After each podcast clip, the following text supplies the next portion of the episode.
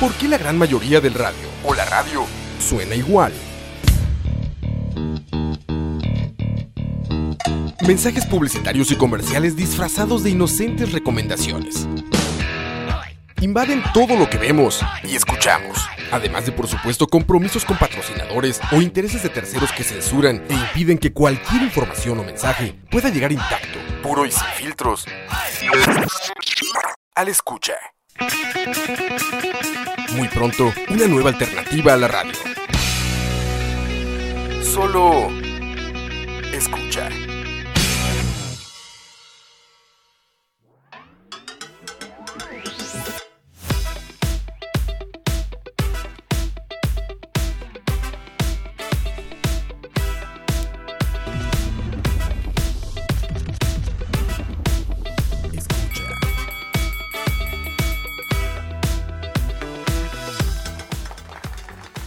Linda, ahora sí, ahora sí.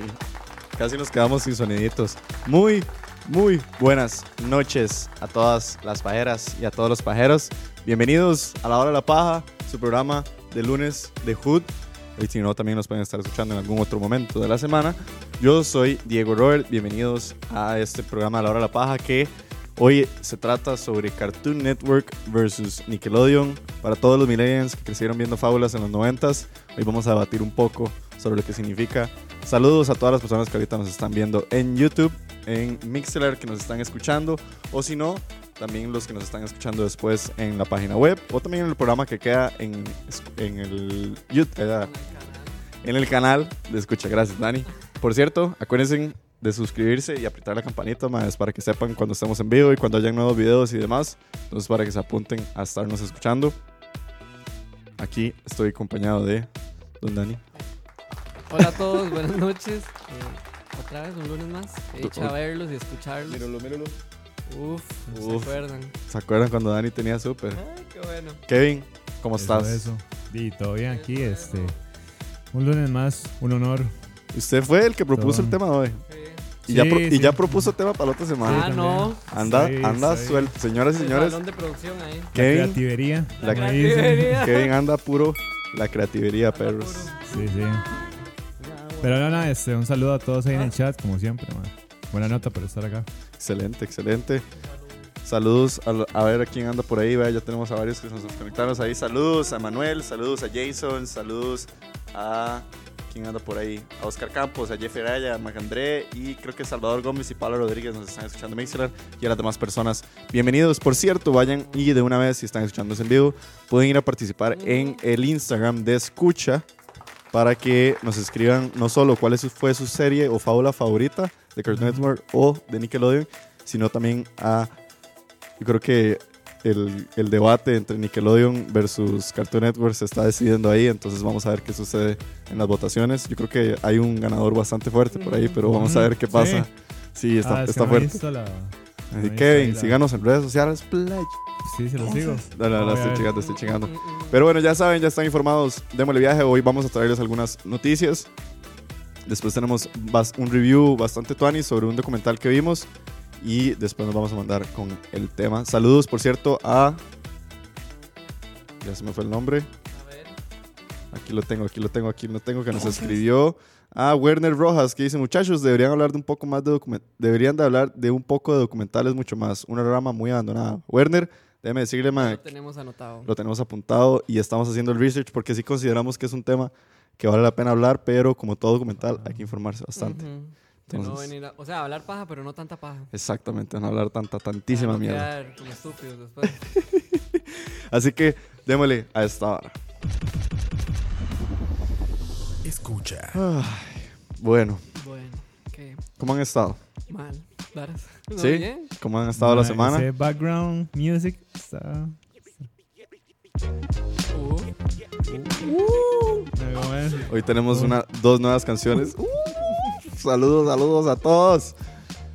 Así es, bueno, la semana eh, pasada, por, podríamos decir que tuvimos un- una variedad de noticias, mm, también más que todo lanzamientos, entonces vamos a estar hablando un poco de eso. fue la semana de, de la No, no, la semana de lanzamientos. Literal. la semana de lanzamientos, literal. Primero que todo, bueno, rápidamente, el primer, ¿qué tal les suena esto a ustedes? el primer festival, en la era de los festivales de música, Ajá. se viene por primera vez, patrocinado por el grande del streaming, nada más y nada menos que Netflix, el primer festival de comedia. Amiguita. Festival de comedia. Festival de comedia, así es. El, el fe- el festival se llama Netflix is a Joke Fest y es patrocinado por Netflix y va a ser, ya les digo dónde va a ser.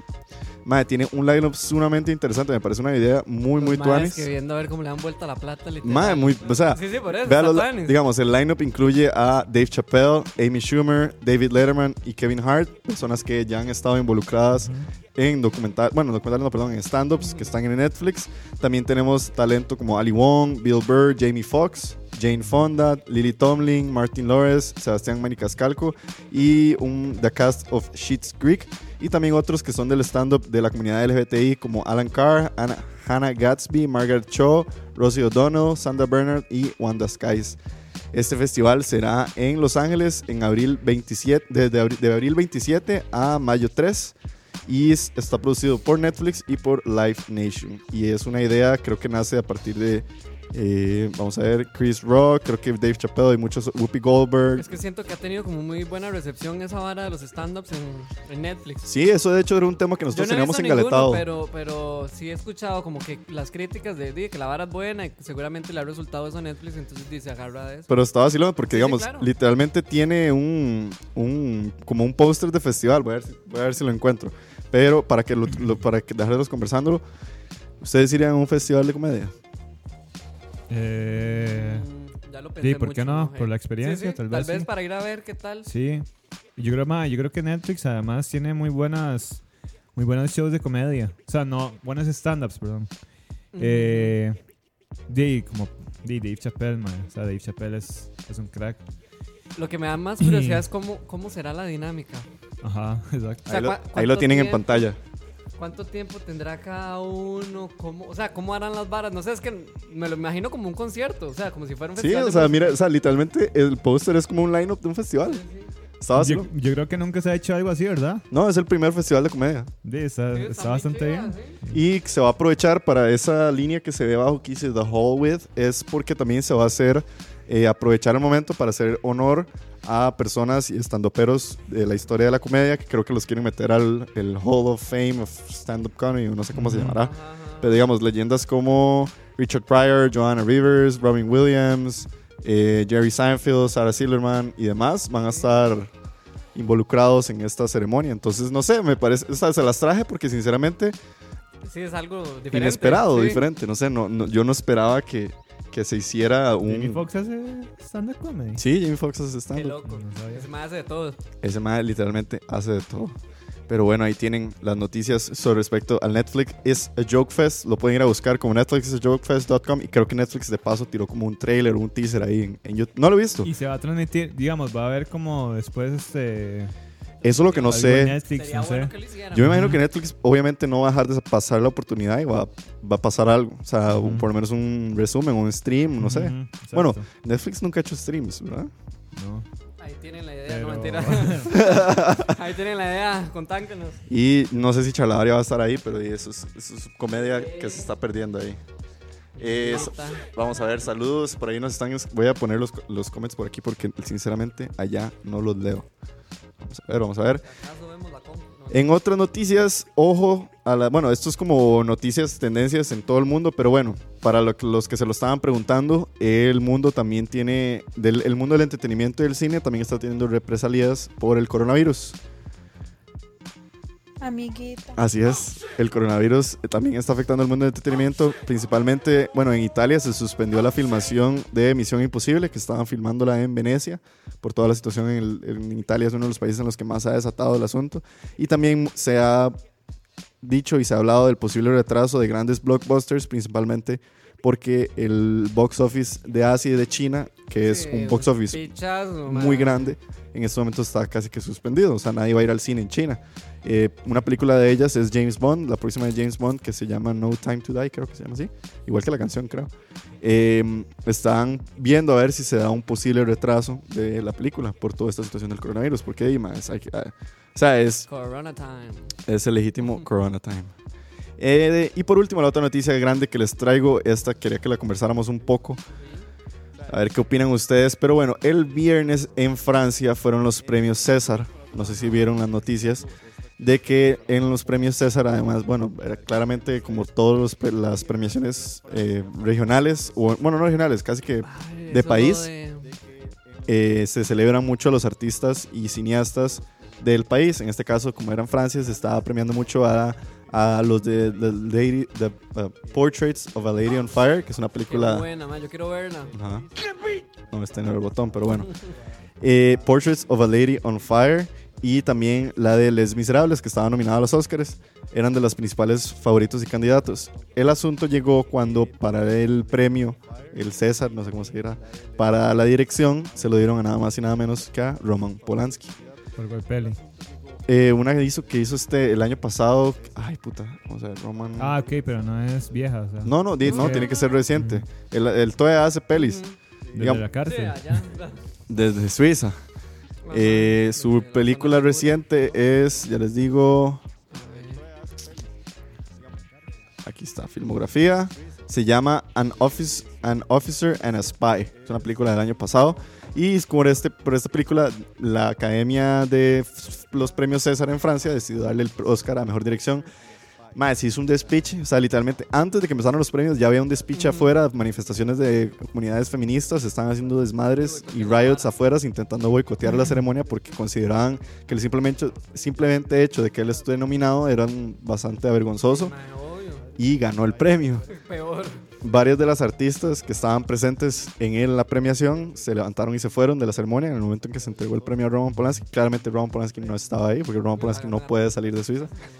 Bueno, más, me adentré demasiado en este tema pensando que todos saben sobre la situación, pero bueno, Roman Polanski es un famosísimo director de Hollywood, sale en Once Upon a Time in Hollywood, la película de Quentin Tarantino, y ha sido acusado varias veces sobre no solo abuso de mujeres, también creo que abuso de menores y demás. Tiene varios cargos bastante sketches, no puede volver a entrar a Estados Unidos, de alguno de esos está en Suiza porque creo que es uno de los pocos países sin extradición. Entonces es una persona bastante bajo el, el ojo o la lupa de, de la investigación. Aún así sigue trabajando, se gana este Oscar mae, y se armó un despiche. Esa. César. Se ganó el César, perdón. No el Oscar, el César. Y no sé más, yo quería traer esto al tema porque me parece interesante que se vuelve a revivar toda esta situación de si hay que separar el arte de la persona. En este caso, digamos, a Roman Polanski se le premia por su arte como director dentro de la película, pero ustedes, ¿qué tal? ¿Cómo ven ustedes esta situación de separar el arte de la persona? Volvemos otra vez como al di el ejemplo de Michael Jackson, el ejemplo de muchos otros artistas de el de Harvey Weinstein y demás personas involucradas en, en entretenimiento y en la música, de que tienen una página negra bastante grande y fea. Qué duro. Es Sí, que, es que qué complicado. es, que es un ma. tema muy complicado, sí. Eh, Es que digamos. Picha. Dice, el ma es un buen brete. Sí. Obviamente se lo merece. El problema es que la gente, digamos, de la academia esta francesa, dime esta, no sé si esto fue por puro morbo o por pura verdad, rating. Mae, con solo el hecho de que lo nominaran, fatal, mae. Sabiendo toda la situación. Digamos, si era algo que no se sabía, uno dice, bueno, ok. O tal vez no Sí. habían pruebas, mae, pero ya son demasiadas pruebas, demasiados años de que Polanski está en esta misma vara, mae. Dime, por- lo mínimo que pudo haber hecho la academia era hacerse la, la loca, ya. Es como, mae, sí, está bien, muy buen brete, pero, Sí, no exacto. lo nominemos para evitarnos broncas. Cosa que no pasó porque, di, me imagino que ellos lo que querían sí, me imagino era que crear sí. la ajá. polémica y toda la mierda, mae. Sí, se iba, a- sí, se iba a esperar, mae, sí. Era de esperarse Sí, también, mae. Eh, Entonces, digamos, por esa parte, la academia la cagó. Sí, ya por, otra, por otros aspectos, mae. Es que, bueno, para mí siento que no. De, no es ético. O sea, Yo- o al sea- igual como. No sé. Yo creo que, digamos, no sé, o sea, muchas personas podrían tener el, el- la la, yo creo que es algo muy personal, digamos, en el aspecto de, de hay personas que tal vez puedan moralmente separar el arte de la persona. Yo voy a dar mi, mi perspectiva. Yo considero que no. O sea, para mí es muy difícil separar el arte de una persona porque, al final de cuentas, el arte también es la persona. Entonces, digamos, en una situación como la de Roman Polanski, una situación como la de Michael Jackson, mae, es muy extraño y es muy bizarro pensar que la misma persona que la, por la que se le está premiando es una persona que también está acusada de, de- de- de delitos. O sea, estamos hablando de delitos. Es- comprobados o no, son delitos. Entonces yo digo, como, mae, es, es difícil. O sea, yo creo que depende mucho de la perspectiva de las personas, pero para mí, yo no lo separo. O sea, yo creo que más, o sea, por eso se habla No, siempre. No quiero ver viendo ninguna película. Es que de siento que Polanski, no- ¿verdad? No, Sí, di, Se le cae la digamos, máscara. Siento que no es apropiado. eh, solo el pianista he visto, digamos. No. O sea, Pero- para mí siento que no es apropiado. Y pongo otro ejemplo. Eh, Dele. cuando, cuando Casey Affleck, yo creo que... Casey bueno, ganó el Oscar a mejor. a- ajá, a mejor actor, Ajá. sí, a mejor actor principal. Y de ahí el mae estaba acusado en ese momento, y creo, para, por violaciones o algo así, por abuso Sí. sexual. Eh, de ahí obviamente hubo enojo ma, y, y- y por parte de, de varias personas. Sí. Pero, ma, este, o sea, sí siento que no es apropiado. O sea, para mí, de, yo, yo estoy de acuerdo con usted, ma, porque... Es, es un es tema que- sí, es que es un complicado, tema mae. complicado, Sí, sí. ma. Ujú. Digamos, por aquí voy a leer algunas personas que están en el chat, que de hecho están también pasándonos su opinión. Saludos, por cierto. Jason González, madre. Jason González, listo. Vengo a ver cómo dicen, madre. La otra semana la escuchamos. Jason, ya escuchamos The Who, la banda de Mongolia. y, madre, debo decir que no es mm, eh, mi, Wow. mi cuchara, pero no está mal. Sí, o sea, sí, sí. Estuvo bueno como O sea, conocer lo- y lo- experimentar. Ajá. Me pareció, estamos hablando de la banda Who, que es una banda de, Mo- de Mongolia, desviándonos un poco, pero nada más para resolverle No, la así se pregunta. llamaba la canción. ¿The Who se llaman? Entonces, ¿cómo se llaman ellos? The Who. Blum, blim, blam, blum, blum. Bueno, Bueno, es una banda de Mongolia que utiliza instrumentos como clásicos de Mongolia y además hacen esto que se le llama como canto eh, Gutural. gutural, que es como con la garganta. Bueno, todo se canta con la garganta, pero es como un estilo yo, ah, No, eso es desde el diafragma. Del del diafragma. diafragma, Ujú. exactamente. Y, mae, Si no me equivoco. no es mi, no, o sea, no, no diría que me lo odié, pero tampoco, me- no sé, no es mi charco, simplemente me pareció interesante, me pareció súper loco que tienen una canción con el Mada Papa Roach, que por cierto nos habías pasado ese link, entonces, Qué loco, ¿ah? sí, mae, no sé, eso fue como, ah, la combinación. Y también vi que tienen una canción que sale en el último juego de Star Wars que se llama... Verga, bueno, los gamers fijos sabrán por ahí cómo se llama el último Star Wars, pero vi que tiene una canción ahí. Pero bueno, Jason, ya la escuchamos. Sí. Saludos a Manuel, saludos a Josip Kevas, Josip Basic, saludos jóvenes, primera vez escuchándolos, linda, mae. Que Ay, no. Bueno, eh, ya le echaron las bendiciones y todo. Saludos a Macandré, que por cierto ya nos está poniendo sus, sus series favoritas. A Esteban Carvalho, dice Regular Show y Rocks Modern Lives. Víctor Peraza, saludos, maes, ¿cómo están? Pablo Prendas, hola guapos, linda. Y eh, Jeffrey Araya dice, ya me ven, ya me leen, ya me sienten. Juepucha Campos, estaba bloqueado, pero ya regresaste, Jeffrey, saludos. Dice Michael Ores que nos quiere recomendar el nuevo álbum de Surfaces. Mi voz, hay una recomendación excelente, mae. Gracias. Surfaces. Surfaces, sí, Surfaces eran. eh, ¿Cómo se llama esta canción que ellos que. Ay, fue puta. No es el grupo que usted recomienda nada, es, ¿no? No, Sí, ¿verdad? sí, sí. El- grupo siento que es muy Diego, sí. Ah. sí, sí, que son uno, son dos hermanos, Sí, mae. sí, ajá. Yo no, no- el- el- vi, vi los últimos singles, pero no sabía que ya había salido el álbum. Excelente, me voy, a- voy a lo escucharlo. volví a recordar. Eh, Juan José Alvarado dice un beef entre Chalabar y la hora de la paja. Eh, vamos a ver.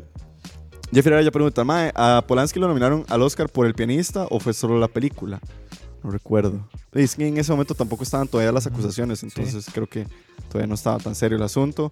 Dice Macandré, Mae, yo voy a seguir escuchando a Michael Jackson y no va a cambiar eso. Por eso le digo, mae, A a final de cuentas, mismo, es una sí, situación personal. O sea, vos podés disfrutar el arte a como te dé la gana.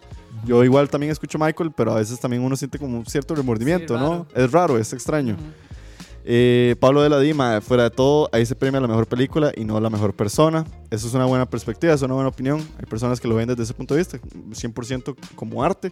Entonces, no hay nada que criticar al respecto. Creo que también hay un caso muy famoso, el caso de Diego Rivera, el esposo de, de Sí, Frida Kahlo, que dicen que era un gran perro, Era que la, tra- trataba súper mal a Frida, pero hay mucha gente que hasta el día de hoy ama el arte de Diego Rivera. Entonces yo digo, hey, eso, sigue siendo arte. Y dice Manuel Sánchez que sí, oiga la vara, eso debería estar en el disque programa de campus y su música alternativa. Es cierto, man.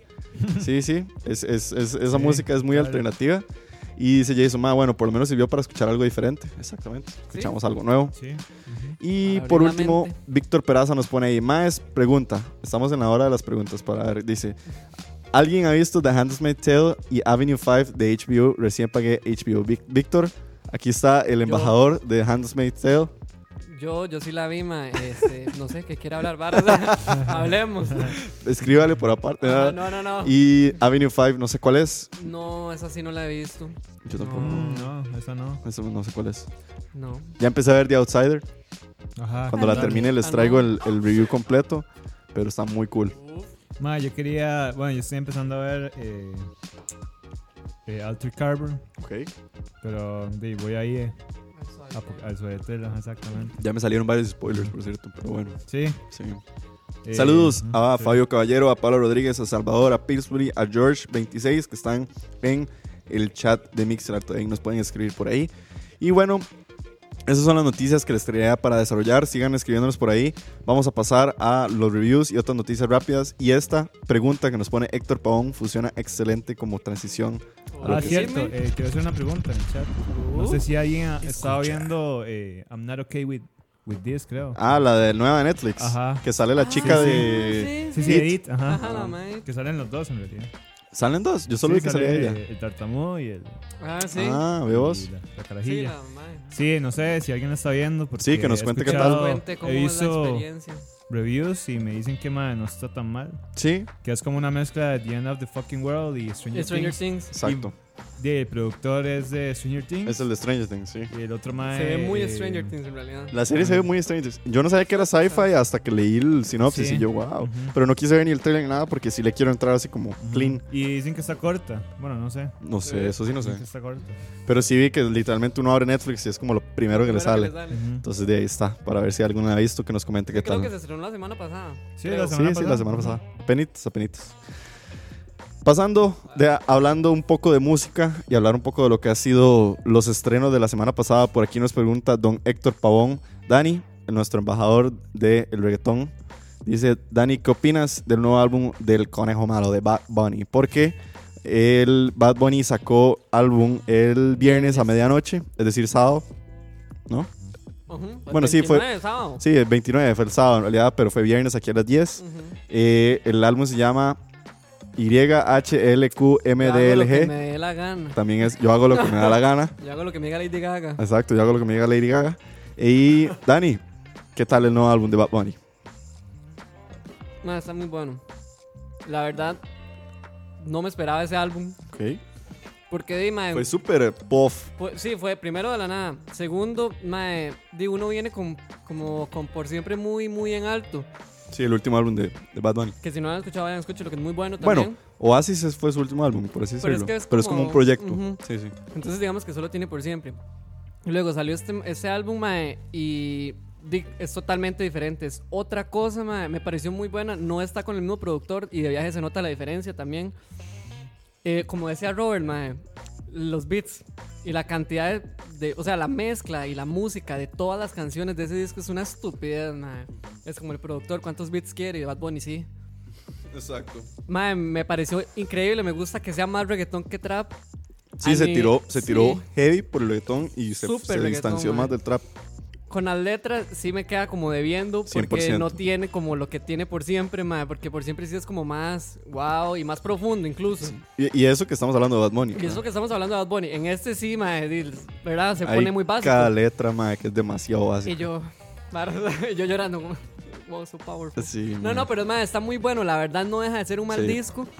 Y es di, disfruta- se disfruta, mae, la verdad. Sí, es yo- para pasar muy bien el rato. Yo estaba hablando con Dani, ma, y yo siento que al final de cuentas las personas que, que no tenemos como un problema en escuchar reggaetón o este tipo de música, sabemos que no es, no es Beethoven, no es grandes bandas musicales, no estamos hablando de Aerosmith ni de Metallica, estamos hablando de música súper sencilla, súper básica, Ujú. líricamente y musicalmente, pero al final de cuentas uno la disfruta, digamos, yo cuando escucho, cuando escuché el álbum de Bad Bunny, yo dije como, ma, ahí voy a escucharlo por, por, por, el, por el despingue, ¿no? Ujú. Por el chingue, porque es música que ta- tal vez para algunos les cuadra como para tomar o, o le recuerda la fiesta. Y dije, ma, iba a escucharlo, la verdad. Y, sí, ma, el, el principio es sumamente carrereado, ma. Creo que las primeras cuatro o cinco canciones son demasiado carrereadas en el sentido de que son muy cortas. Ujú. Son como dos minutos nada más. Mae, súper cortas y ya después como que empieza a coger un poco más de cuerpo el, el- el- el álbum. Sí me chocó mucho la lírica, siento que está demasiado básica. Es súper básica. Demasiado. Hay cada rima que yo digo, mae, por favor, o sea. Yo sé que estamos ¿Cómo es que vacilan ustedes con eso? Rimar. algo con otra palabra que es todo igual. Usted, Ro- Rob y usted siempre hacen ese chiste. Rimar con tirar, una hora así, no sé. Sí, que rima caro con claro, una vara Mae, así. o- eh, al chile, o sea, Bad Bunny se esforzó en Sí, el mínimo 2% esfuerzo, o mae. 1% en hacer las rimas porque están pésimas. Pero, como dice Ana, yo creo que lo que rescato es, Sí, es un álbum entretenido está y los beats. hecho. Ujú. o sea, si hay beats que se escuchan que yo digo, mae, póngale a Kendrick o póngale a algún mae que, hable- que cante en inglés encima y sería un hit porque todo el mundo diría, oh my god. Pero claro, como es el reggaetonero de Bad Bunny, todo el mundo es como, "Ugh". pero bueno, Pero no creas, ahora estaba leyendo en Estados Unidos, no sé en cuál lista es, están todas las canciones, o sea, todo el disco acapara los primeros 20 puestos. O sea, todo el mundo está streameando esas piezas en Estados Unidos, mae. sí, es que hay mucho latino también. Y ellos se vuelven locos, entonces, ya como Sí. que al mae le está yendo bien. A mí me sorprendió que Fallon fuera tan fan, digamos. Sí, no vio el mae todo Jimmy, regado Jimmy. Fallon así como, ah, soy súper fan de Bad Bunny. Yo no sé si fue un, un stunt compromiso, mercadotecnico, pero el mae parecía que sí era fan de Bad Bunny. Sí, este, di, igual hay que darle tiempo. Sí. Porque lo mismo pasó con Por Siempre, di, Por Siempre es, es así, lo que es por el tiempo que se le dio, digamos, el Sí. tiempo hace su, su favorcito, man. Sí, eso sí. Entonces, George26 en Mixler nos pone, el nombre literalmente fue un manotazo en el teclado, mae, sí, probablemente. Ya. na- nada más estripó todas las teclas. Ajá. Pero bueno, ahí tienen el review de Yo hago lo que me da la gana de Bad Bunny. Antes de pasar al siguiente lanzamiento, por cierto, también por ahí nos pone Pablo Rodríguez ah, respondiendo sobre la, la nueva serie esta que dijiste. eh, Ujú. ¿Cómo se llama? Eh, I'm not okay with, with I'm- this. I'm not okay with this. Sí, que Dice no, Pablo Rodríguez, me- saludos supera, a Pau. Yo hago lo que me la gana. Saludos a Paula. Dice, Mae, es demasiado The End of the Fucking World. El final Sí, es extrañamente cool. Ya, con solo eso me vendieron. Voy a verla. Ajá. Y Ok. M. André dice, Mae, yo todavía no he visto la segunda temporada de of the Fucking World. Estamos igual. Y la verdad, no me imagino cómo se puede desarrollar la serie después del final de la primera temporada. Estamos exactamente igual, Mae. Yo por eso no me he adentrado en la Por dos, segunda. dígale. Exacto, estamos por dos. Eh, siguiendo con los lanzamientos musicales, rápidamente también tuvimos el lanzamiento del tercer single de lo que va a ser el nuevo álbum de J Balvin, Ujú. Colores. Sacó su otra canción que se llama Rojo, que está Tuanis. El video está sumamente dramático, Sí, no lo vean más. está muy sketchy, pero creo que lo más rescatable de esta noticia de lo de J Balvin para los fans de reggaetón que estén por ahí o los fans de J Balvin es que sacó la nueva el nuevo cover de su álbum, el Ujú. arte de su nuevo álbum y está hecho por el mismo artista que hizo el álbum de Sí. Congrat- Congrat- no, No, Graduation de Kanye japonés- West. Es un japonés el man. Hatsuri no sé qué madre, es una hora así. Eh, pero es un artista bastante famoso y, y al parecer va a hacer un arte con con, Con J Balvin. con J El álbum sale en este mes, yo creo, a finales de este mes. Sí, Ajá. colores. Ujú. Después también tenemos el lanzamiento de Stupid Love de Lady Gaga. No lo he escuchado, la también. verdad. Yo la escuché, está eh, más o menos. El álbum sale el otro mes, creo. Y ya, ya la madre como que reveló toda la vara, porque esa madre es como una pura trama también. En serio. Y ya como que. Yo es que no, no, no le sigo el hilo a Sí. ella, entonces. Y la- la- el video está muy raro y fue grabado con un iPhone también, para que lo ¿Ah, vayan a chile? ver, sí. ¿Con qué loco, iPhone? con un iPhone, sí. ¿Pero es verdad o es No, es en serio. Que- puro Lana del Rey. puro lana? Ajá. No, Ve igual vos. que la película es. Ah, sí, que Tangerine y la aquel basquetbolista también. Y bueno, por último, yo creo que la, la que más, la canción que más sonó, o el tema que más sonó, y yo sé que Kevin tal vez nos pueda hablar un poco sobre Gracias, esto. Gracias. El lanzamiento de el single, y no sé si es parte de un álbum o qué, Sí, no se sabe Pero- nada, ¿verdad? no, yo creo que no se sabe No, nada, pero el lanzamiento de la canción de René, de Residente, que la canción de hecho se llama René, ¿no? O sea, es Residente. la rana René. No, mae, eh, yo no he tenido el chance de escuchar la canción por completo, leí la letra y vi el video como por partes, porque eh, sí la, no visto, la producción del video está muy, muy buena. A pesar de ser como Sí. muy sencilla, lo que se logró hacer está muy tuanis. Pero bueno, yo no he escuchado la pieza. Kevin, ¿qué tal René? Eh, mae. Di, muy bien. Muy, Me muy, muy, gustó, muy bien, mae. ¿Sí le gustó? Sí, sí, me gustó, me gustó. Entonces. Eh, Estúpido, es que es muy larga, man. sí, pero di, mae. eh, di, todos sabemos que es- Residente es el mayor referente. El rey de la lírica. Y sí, y mae, este, el video está muy bien hecho. A mí me gustó, está muy nostálgico, muy. La canción está muy fuerte. Eh, mae, me gusta mucho que no es un beat, es como una instrumental, solo piano. Eh, me gusta, bueno, el, el mae se caracteriza mucho porque a él le gusta mucho la música latinoamericana, bueno, latina. Sí, sí. Él es muy fan de Rubén Blades. Entonces, este. Se nota mucho eso en, en la instrumental. Y. O sea, se ve mucho como eh, la manera en que él se puede montar en lo que sea. Eh, Y a nivel musical. Ah, bueno. Y ma, a nivel lírico está increíble. Este ma es un, di, es un buen escritor.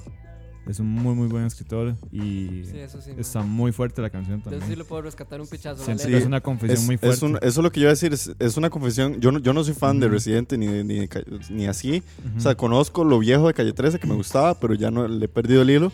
Yo sí tengo. Pero eh, es algo que se sabía o no se sabía, todo lo que cantó o qué. Es que, el, bueno, el primero puso en Instagram y en Twitter, no me acuerdo. Bueno, sí, en Instagram. Bueno, puso lo de la canción. Explicó un poco por qué el Mae este, publicó la canción. Sorry. Y este, el Mae explicaba que, bueno, él está, él está, bueno, deprimido y que fue, una fue un día que tenía que salir a México a ver un show que el mae no quería, que el mae prácticamente, el mae lo hizo, quería tirarse del balcón Ahí está René. y René Montiel, no, gracias. Y este, el mae sí iba, iba explicando ahí más o menos de qué trataba la, la canción, por qué la hizo. Y más sí es algo como muy fuerte, porque di como bueno, como estábamos hablando backstage, ¿verdad? Eh, di, la vida de un artista no es fácil. Backstage. Backstage, amiguita. La vida de un artista no es muy fácil, man, y más cuando puta, agora entendo. Compra... Ah, Y hijo de puta. ¿en qué estaba? Sí, ma- la vida de un artista no es fácil. Sí, ni que nos lo digan Este, y más alguien que es así de grande como Residente, man. Sí, sí, no, eso es un tema que podamos indagar probablemente Ujú. mucho más. Yo por- lo que sí, sí quería decir o preguntar para hacer polémica, varas, Dale. es que todo el mundo lo está criticando porque y como que parece una estrategia de mercadeo del MAE. Eso leí. De, man. Yo ¿Cómo no sé. quedó el mae?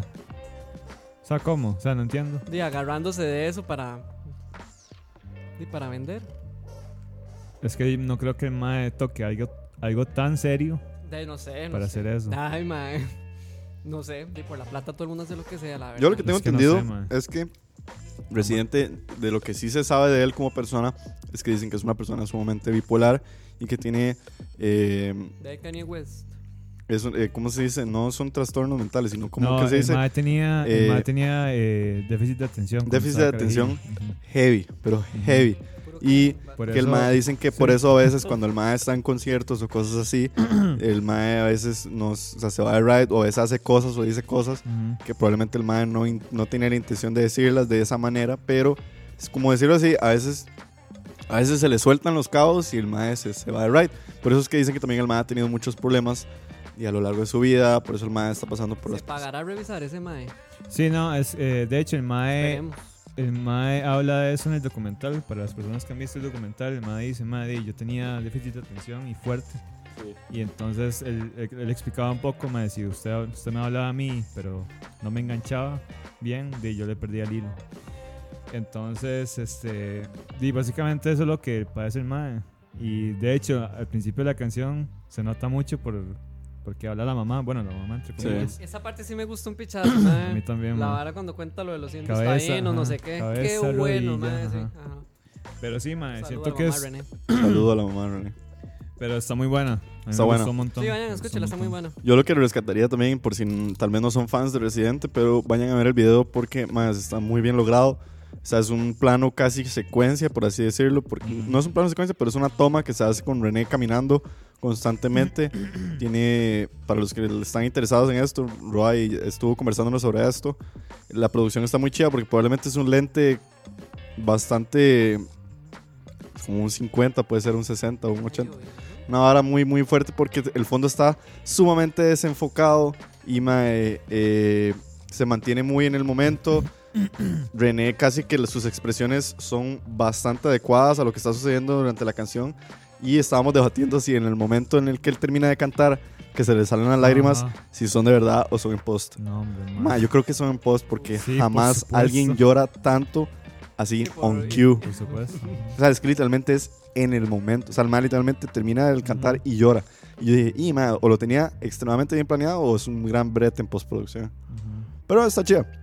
Está chida el video. Sí. Dicen por ahí, dice M. André, dice a Diego le lo que le gustaba de Calle 3 eran las nalgas de 14 quilates. Eh, Juan José Alvarado dice, más si la depresión no si la depresión no vendiera, eh, NF no tuviera una carrera. Aquí escuchen NF, es otro nivel de rapero. NF. No es como No Future. No. No sé, no sé quién es NF. Pero bueno, sí, la depresión a veces también es una buena Es una estrategia muy buena estrategia. de mercadeo. Pero bueno, ya los pusimos al día en lo que fue un poco de la música y lo que fue la semana pasada. Gran momento cuando sacaron a Escucha. Atrévete. Saludos. Saludos, atrévete. Y bueno, pasando ya a algunas otras mucho más rápidas. Eh, esta semana sí hemos tenido bastante de qué conversar. Primero que todo, eh, nació el hijo de Quentin Tarantino. No sé si vieron la noticia. Quentin Tarantino. de Ventaneando. Quentin Tarantino es papá como a los 50 y algo años. Y Ush. lo que, me, lo que me llamó la atención de la noticia es que el hijo se va a llamar Leo. Entonces todo el mundo está diciendo que si es por Leo DiCaprio no, pero bueno, ventaneando. Yo le pondría así. Leo se llama Leo Tarantino.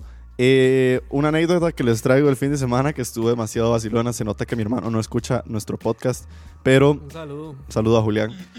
Eh, estaba diciendo que estaba muy sorprendido con Uncut Gems, la película de A24 que está en Netflix. Y me em- empezó a decir que qué loco, qué buenas películas que hace A24. Y cuando dijo eso, yo lo volví a ver y yo dije, como, "Mae, no me has estado escuchando en los últimos dos años yo hablar de A24 de arriba para abajo. Me dijo, madre, sí, pero ¿qué es A24? Y le di toda la... Le di toda la papito, escucha el programa. no, le di la iniciación, le dije, ¿verdad? Le conté sobre A24, Sí, sí. sobre todas las películas que han hecho, sobre todo el aspecto del cine semi-independiente y de cómo... Cuando le dije que ellos fueron los que hicieron Moonlight, dijo, "Ah, ¿en serio? Entonces, me he rajado... Bienvenido al 2017. Yo, bienvenido a- al mundo de A24. Un abrazo y pasa adelante. Con esto nada más quiero decirles que atentos porque ya A24 tiene bastantes lanzamientos para este año bastante interesantes. Este mes sale The Green Knight, que es la película como una especie de giro psicológico extraño de la, la historia del rey Arturo de A24. Se ve súper interesante. Starring Dev Patel. Es con Dev Patel, ¿cierto? Ujú. Se me había olvidado ese detalle. Ah, mira. Sí, sí, sí, se ve Tuani, se llama The Green Knight. Eh, sale este mes. Y bueno, Saint Mod, que no sé cuándo sale, que es la de miedo, que por ahí yo estuve tuiteando. Waves también, que es la de. Waves, sale La de más euforia. Eh, eh, Zendaya. No. Ah, no, la chica Ay, la. Alexa Demi. Alexa, Alexa Demi. Sí. Y esta, la de Twitter. Del hilo de Twitter. Y, ajá, Ah, y sí. Kevin nos compartió está muy que en Sundance se liqueó, no sé si que fue como un leak o una conversación que hubo, creo, ajá. de una Bien. película que se está, que está basada en un hilo de Twitter. Es una película Ujú. de A24. Bueno, ya A24 adquirió como los, los derechos para distribuirla y hacerla. Y va a ser una, la primera película basada en un hilo de Twitter. Ujú. Ujú. ¿Cómo, digo? ¿Cómo se llama? No me acuerdo, mae. No me acuerdo, o sea, voy a, voy a. El hilo de Twitter. Pero sí, Así lo entonces as- el- este es el 2020 y van a haber películas basadas en hilos de Twitter. Ya casi les decimos el nombre, Kevin nos está buscando el dato. Y la última que les tengo por aquí, rapidona. Eh, ¿Cómo se llama? no, este quería. Quería hacer un anuncio. Dele, anuncio parroquial. Eh, no, no, no, no, no un anuncio, sino una. Este, un recordatorio. Ah, bueno. Suelte. que este, el 26 eh, cumplió años de fallecido este un importante productor mae, DJ japonés mae, que es considerado el, el, padre del, del lo-fi y es Nujabes mae, era bueno como acaba de decir un productor y DJ japonés. El mae fue muy famoso por, por crear como este movimiento de lo-fi. Mae, sin él el lo-fi de Estaría ahora el canal de YouTube. vale. Exactamente.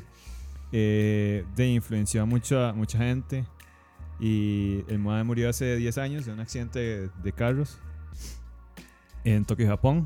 Y eh, el Mae es muy famoso por haber hecho la intro y la- el soundtrack de este famoso anime, mae, que es uno de mis animes favoritos, mae, que se llama Samurai Champloo. Salud. Samurai Sabalú. Y, y el Mae hizo todo el soundtrack. Este, y mae, es un increíble soundtrack mae, que está basado de, en lo-fi, en jazz, rap, hip hop. Mae. Y mae, sí, nada más quería. Él es el papá de Lo-Fi. Mae, sí, mucha gente le da como ese mérito, que él fue como el papá de lo-fi, junto con otro productor que se llama Jay Dilla, que también Ok. murió.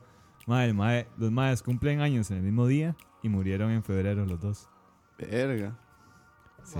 Grandes historias de raperos y artistas. Así que rest, la otra semana. rest in beats. Steam Beats. Gracias a Kevin por el detallazo. Por ahí nos pone eh, Víctor Peraza, Ozark 3, lo mejor del mes, creo. Ozark viene este mes, que viene en marzo. Ya le confirmo el dato. No, sí. Eh, dice M. André que si Nubajes, no sé quién es Nubajes. Shiki no Uta, búsquenla. Es, Es que conocer quién fue. Vale. eh, eh, M. André. Man- Exacto. M. André. sí. Chiquinauta. Todo Ujú. regado. Chiquinauta.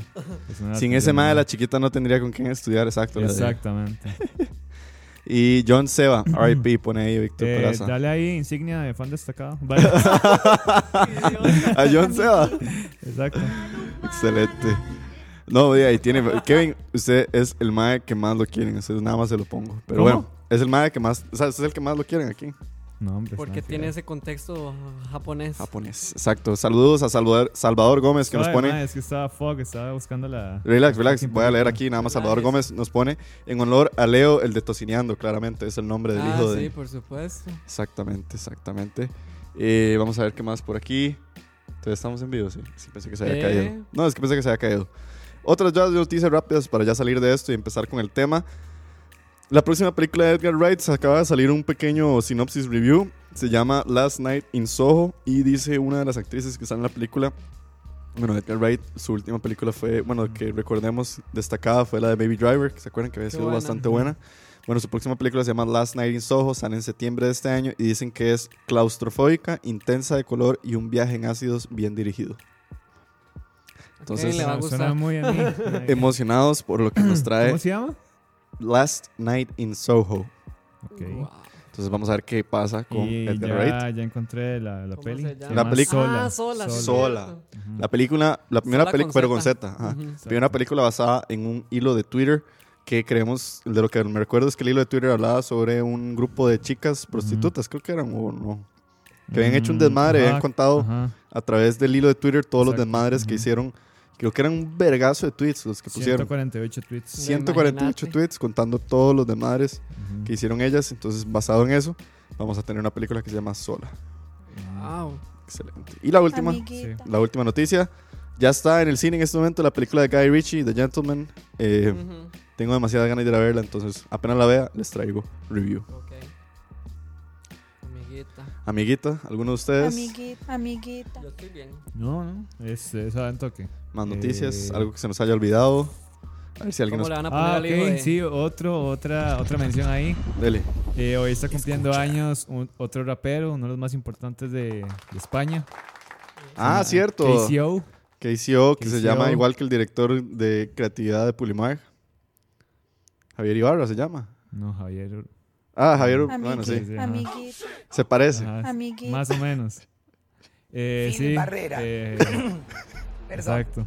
Eh, Javier Ibarra, Phil KCO. Eh, hoy está cumpliendo 40 años. Ok. Entonces sí. Este, no, nada más era la mención, que es un gran rapero, un gran referente. Un gran referente del rap en España. Phil Barrera. Y bueno, ya para que ya literalmente nos pasamos 40 minutos hablando de todo esto, pero es que había bastante de qué hablar. Sí. Había bastante de qué hablar. Eh, se supone que según la magia del programa, yo debería estar hablando en este momento de mi del artista de la semana, pero le- se los quedo debiendo para la otra semana porque por asuntos de, de carreras y demás, hoy fue un día complicado para estar hablando de... Y es que tengo un Con artista... razón puso lo del hijo de Quentin Tarantino. Exacto. Porque Para quería, que- rellenar el espacio. quería, dis- quería distraerlos. No, la verdad es que sí tengo un artista del que quiero hablar, pero sí es alguien del que me gustaría informarme un poco más antes de hacerlo como al bateo. Entonces, la otra semana de fijo se los traigo. E igual hoy habían bastante noticias, entonces estoy bien. Dice por ahí M. André Ma, digo, yo sé que no le gusta la música asiática, pero busque Shiki no Buta, en verdad es una buena pieza. Ahí está Kevin. Vean, vean cómo se ¿Quién- masturba. ¿Quién fue? M. Andrés, el M. Andrés. Ah, otra vez. Sí, ok, dale doble insignia. André y Kevin eh, se pueden ir a echar un tonel de mierda. Eh, Llámame. Vale. ¡Oh! Ah, este, Ahí está. no, no, pero buena mención, man. Sí. Buena mención, buena mención. Pero bueno, señores, vamos a la última parte, Pollo teriyaki. a la última parte del pollo teriyaki, a la última parte del programa, donde, bueno, la de la semana pasada que estuvimos hablando un poco de principalmente el tema, todos nuestros últimos temas han surgido a la hora de hacer el programa. Porque así somos. La verdad es que estábamos la semana pasada hablando de series que nos gustaría que regresaran. Por cierto, ya pueden ir a escuchar el programa, ya está en YouTube. Wow.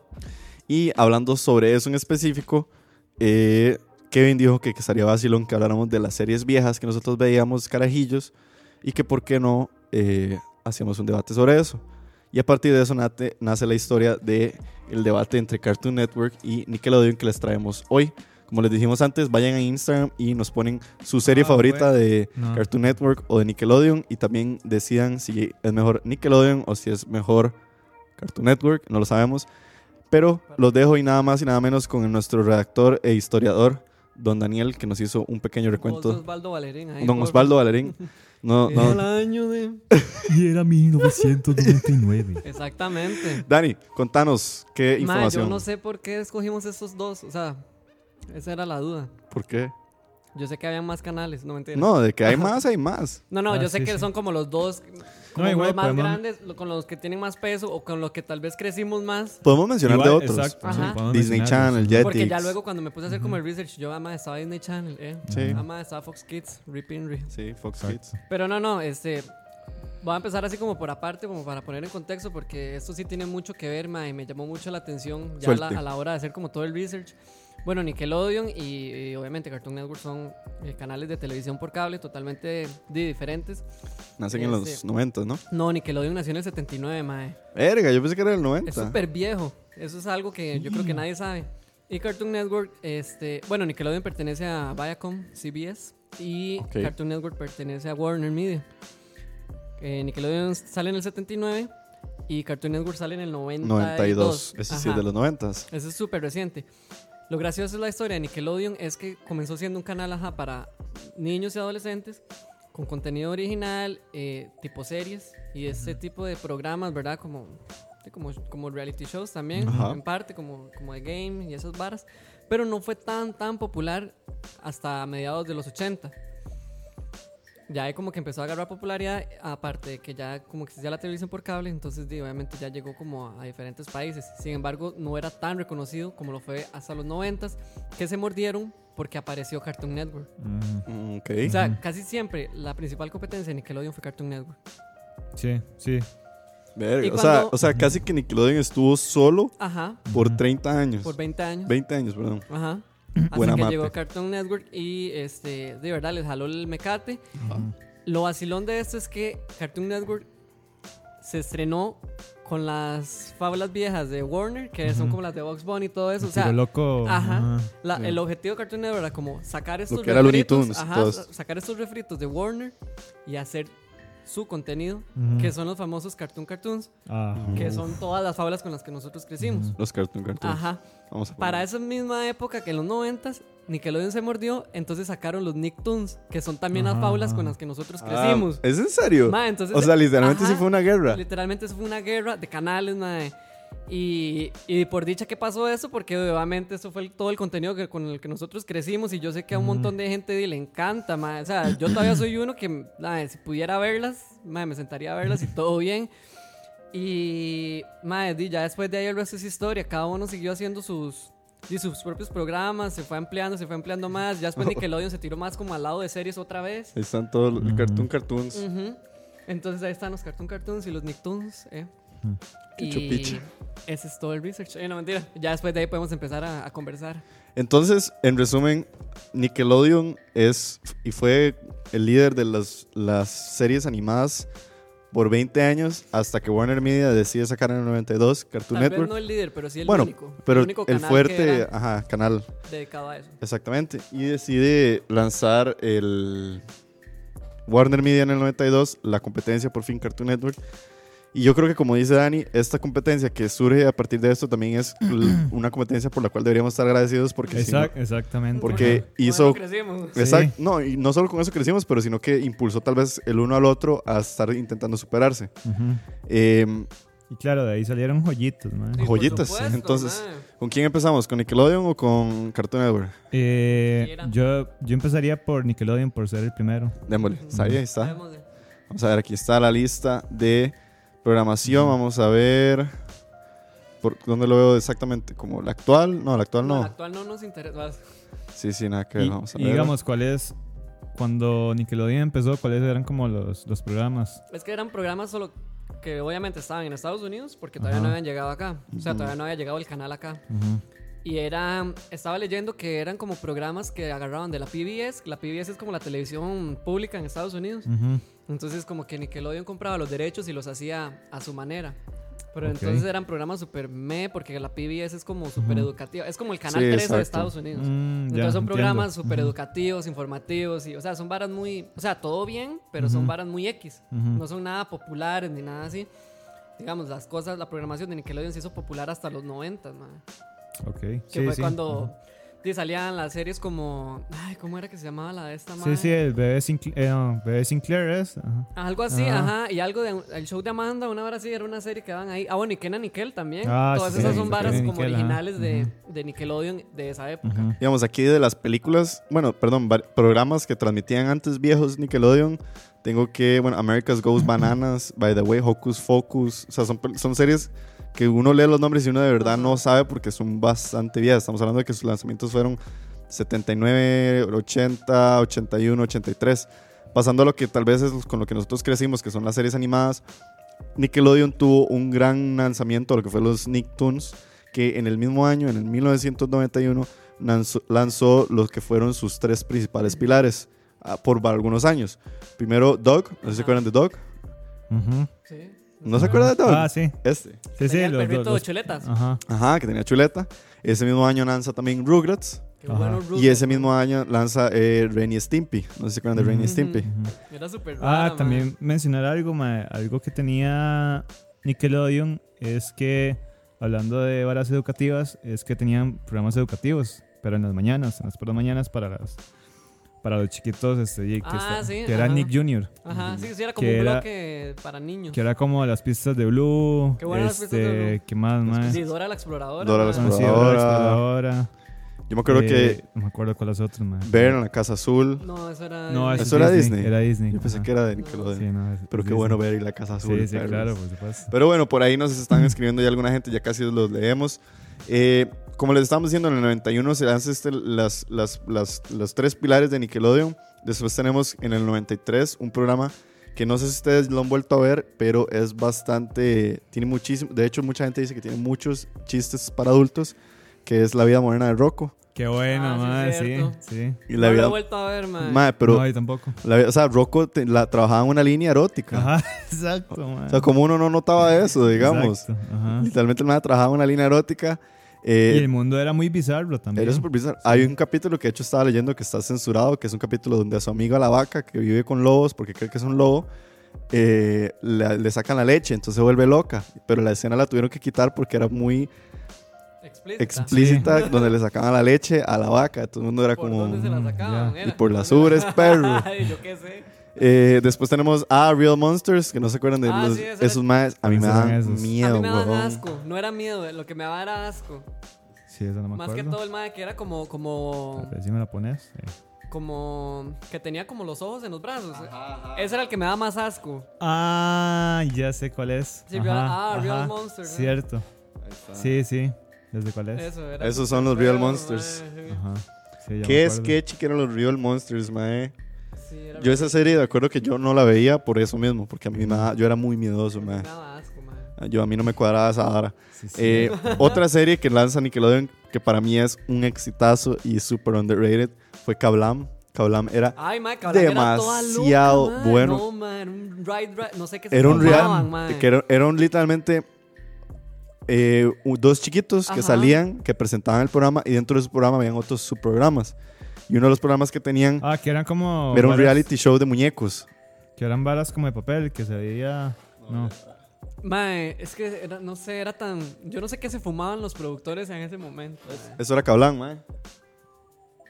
Ah, sí, creo que ya sé cuál es. y. Kablam tenía varios programas adentro Uy, digamos sí, cierto. Eran estaba-. Estaba. Swiss Fondue, eh, eh, la Liga de la Justi- bueno, Action League, la Liga de la Acción, que es el que yo digo que era es súper pichudo porque era un reality show de muñecos. Después salía el de la chica azul, que no me acuerdo cómo se llamaba. Sí, el de la chica azul yo me acuerdo. Y estos dos imbéciles que eran un alien y un eh, como un cavernícola. Ma, era buenísimo que hablaba. O sea, era de las varas más extrañas que he visto en la No vida. sé, siempre me pareció muy raro. ¿En serio? Sí, pero así muy salido. Ma, la Liga de Acción era buenísimo porque cada vez que tenían que echar a alguien del programa lo echaban por el excusado, ¿no? ¿Ustedes se acuerdan? No, Como era un reality puta. show, al- decían como, ah, es que ya se tiene que ir del reality show. Y lo echaban al excusado. Ma, era una vara, pero loquísima. O sea, el Chile, esos más sí se la fumaban bien Después verde, güey. por qué uno es así. Dice por ahí Salvador Gómez, yo no sabía esto, pero dice que sobre la vida moderna de Rocco volvieron a sacar nuevos capítulos en Netflix. Ok. Y ma, yo no me Ajá, sí, acordaba de eso eso. es cierto. Ajá. Interesante, Sí. interesante. Eh, antes de que se me vayan todos los que nos están produciendo por aquí, vamos a ver. eh, vamos a ver. Dice Víctor Peraza, man, Nick at Night fue lo mejor de Nickelodeon. Kenan y Kel era buenísimo. Esto es Sí. ya un poco más adelante, ¿no? Ajá. Sí, pero de hecho, también leyendo ahí en la info, en Estados Unidos sí está, los segmentos sí empezaron a existir desde los inicios de Nickelodeon. O sea, siempre estuvieron ahí. Para la versión, digamos, Latina. latinoamericana de Nickelodeon se fueron agregando con el pasar de los años. Ok. Pero digamos, Nick at Night existió desde los 80s, solo que aquí llegó como al 2000. Sí, Juan, Juan José Alvarado nos pone más que duro escoger. Héctor Pavón nos pone Hey Arnold, Hey Arnold. Hey A mí fue muy clásico. difícil escoger, mae. ¿Sí? Sí, muy no, yo tuve un claro ganador, pero No, yo no, mae. Para mí fue muy difícil. Moisés Mora, saludos a Moiso de Malas Decisiones. Saludos, nos, Moiso. acaba de poner. Saludos. Cartoon Network tenía Dragon Ball y todo lo que le gusta a la gente que huele a orines planchados. Exacto. Eh, Kevin, oh. De hecho, este. No, no, ahorita lo menciono. Dice Víctor Peraza, más, ma, este es épico, ma, a mí me encantaba. El manual de supervivencia escolar de Ned es una de las series con más comedia que recuerdo. de Aún me da risa y a veces veo videos en. YouTube. Ma, idiota, el manual de supervivencia de Ned sí era raro, ma. La que era sí. abogada, ¿se acuerda? Ajá. Colegio Yo me acuerdo del, del profesor que se chupaba la barba para ponérsela de pelo. Qué asco, ma. Sí, O cabeza Sí. de coco. Cabeza de coco. Qué, Qué risa, raro. ma. ma, sí, qué puta. Y era donde salía tut tut, ¿verdad? Ajá. Ah, No. sí. Ajá. Que era el man que se echaba los pedos, que nada más hacía tut tut y todo el mundo Ah, salía sí. corriendo. Ajá. Qué ri- y, el, y Cookie, que tenía unos Sí, me caía anteojos mal Cookie, ma, que, yo lo que, odiaba. que el man puede ver como los Cookie sí era datos y raro, no sé qué. Cookie sí era raro. Qué, ma- ma, qué Y estupidez. el mae que era como el, como el deportista que siempre andaba con la bola en el dedo. Ah, sí, sí, el- como el típico idiotazo Ajá. de Ajá, deportes. joke, ajá. Ajá, el mae Puro hablaba y era así. High School Musical, pero versión Ajá, estúpida. versión estúpida. Víctor Peraza dice, más las pistas de Blue era épico. Ma, Qué ese era de mis programas favoritos, carajillo. también en ácidos. Sí, ma, ese, el, el, ¿Se ¿cómo se acuerdan la llama? sal y la pimienta? Ajá. la sí, hija, cierto. o era el hijo. Ajá. Sí, tenían una... Eh, la paprika La era. paprika. Qué bueno, mae. ¿Ves, mae? Tú era un Ma, viaje. yo, como 17 mil años después, supe que Blue era mujer, digamos. Ah, sí, él es Ah, una sí, mujer. los Magenta es un mae. Magenta es un mae. Yo, yo, o sea, a mí me explotó la jupa. Porque es que, ¿quién iba a asociar que un- el azul, que generalmente está asociado al hombre, iba a ser Sí. mujer? Ajá, y magenta, que era Ah. rosado, estaba asociado al hombre. Fuck off los roles de género, Sí. ¿vio? No, Ve, no, desde, de- desde tiempos desde inmemorables. tiempos Tiempos inmemorables. Me encanta, Foco mae. los roles de y género. cuando el mae hacía tan, tan, tan, tan, tarán, y que se transportaba como en un libro. no, era era rarísimo. malísimo. Mae, Qué buenas las pistas del idiota. Yo No, se lo y juro. Cuando La libreta, dibujaba con la crayola y Sí. le quedaba todo perfecto. Sí. Y yo agarraba una crayola de esa Y, pizza. y era un hijo de puta. Mae, era un hijo de puta crayola gigante, además. Mae, yo lo que me acuerdo, digamos, de las cosas que uno hacía estúpido, carajillo, es que, digamos, cuando yo necesitaba pensar, el, como pensar algo así, como importante, yo me buscaba el sillón del pensamiento, digamos. Cantaba y todo. eh. Porque ocupaba pensar, entonces decías que hay que sentarse en el sillón del pensamiento para pensar, entonces uno se sentaba así como idiota, según uno, como si fuera la serie, y iban a salir las, las tres cosas encima de uno, y usted las unía y se hacía algo. Mae, uno sí era estúpido al chile. Bueno, yo sigo siendo estúpido, pero era más estúpido. Era más estúpido aún. Vamos a ver, siguiendo con la lista de programas eh, por aquí, a ver, Hey Arnold sale en el 1996 y duró hasta el 2004. Muy Los bueno, Castores. Cascarrabia. Muy buenos los Castores bueno, Cascarrabia sí. también, bueno, Los. Castores Cascarrabia tiene uno de los mejores episodios que yo he visto en mi vida de una serie animada, que es cuando los maes deciden empezar a manchar las propiedades de ellos basados en el color del pedo. Que uno de ellos ma- mancha las cosas rosadas y el otro mancha las cosas amarillas. Entonces empiezan a manchar todas las cosas hasta el punto que todo está pintado rosado o todo está pintado amarillo porque ya se dividieron el mundo entero. Ma, era súper sketchy ese, ese capítulo. Puta. Eh, vamos a ver, los Thornberries. Qué bueno Qué los. ¿Qué, Thornberries, man. qué dato interesante, no sé si usted sabía, pero en la versión en inglés de los Tom Berries, el hijo que, que estaba loquito, Ajá, Donnie. Ajá. ajá, eh, la voz Mono, la hacía Flea. mono. Ah, Ah, ¿en sí, la voz serio? hace Flea, La sí. voz la hace Flea en inglés, Sí, cierto. de los Red Hot Chili Peppers. Sí, Yo no sabía. Luego, la del 98, ma, esta sí nunca me gustó, Cat Dog. Ay, era chiva, man. No, sí, no me gustaba. era Sí, buena. sí, era buena. Sí, sí. A mí no me gustaba mí sí Cat Dog. gustaba. Una increíble. Man, Nickelodeon sí tenía buenas series, pero ¿Por qué cree que me costó escoger, man? del 99, man, Rocket Esa Power. es mi favorita. Qué buena Rocket Qué Power, buena ¿no? Rocket Y Power. solo por eso con escogí Tito. Nickelodeon, man. Porque ¿En mi serio? Rocket. Power. Usted ya está tirando la, la vara. Sí. Nickelodeon, 100%. Mae, sí. Aunque amo todas las de Cartoon Network, pero es que ahí está mi favorita. O sea, mi favorita es Rocket Power. Esa es, esa es mi faula, mae. Qué bueno. Ma, Qué y el- buena, el papá de Otto era un pegado, Era weón. demasiado pegado. Era un legítimo. Y uno como no se daba cuenta, No, mae, Era demasiado bueno. El ma era literalmente un tostado del cerebro. Qué bueno Qué que era. Rocket Power, ma. Sí. Luego, bueno, la, la serie de Ginger. Luego, bueno, creo que fue, si no me equivoco, ¿cuál fue la serie? Creo que fue Hey Arnold, que en Hey Arnold participó, eh, no sé si es el creador de Los Simpson, que después el mae pasa de pasar de ahí a hacer Los Simpsons, o no, creo que estoy mamando, por ahí, les voy a descorrer el dato, pero gracias a la producción de Hey Arnold nacen dos escritores, que después uno de ellos hace una serie muy importante y el otro que hace otra serie muy importante es el creador de Los Padrinos Mágicos. Él, él participaba en Hey Arnold y en, en 2001 salen The Fairy Old Parents, o lo que nosotros conocemos como Los Padrinos Mágicos. Qué bueno. Qué Buenísimo. bueno los padrinos mágicos, mae. Y comprobado por el artista, el, que diseñó a Tim, eh, en Twitter, el mae comprobó que Tim Turner tenía la gorra rosada porque el mae se quedó sin tinta. ¿En Solo le quedaba tinta rosada. Entonces el mae tuvo que utilizar tinta rosado. para poder pintar el, el color de la camisa y el de la gorra. Por eso él le andaba de rosado. Pero no fue, no fue por, por cosa, fue literalmente se quedaron sin tinta. Entonces fue como dice, sí, salió rosado a la hora de hacer el diseño y el sketch. Y les gustó cómo se veían los colores y quedó así.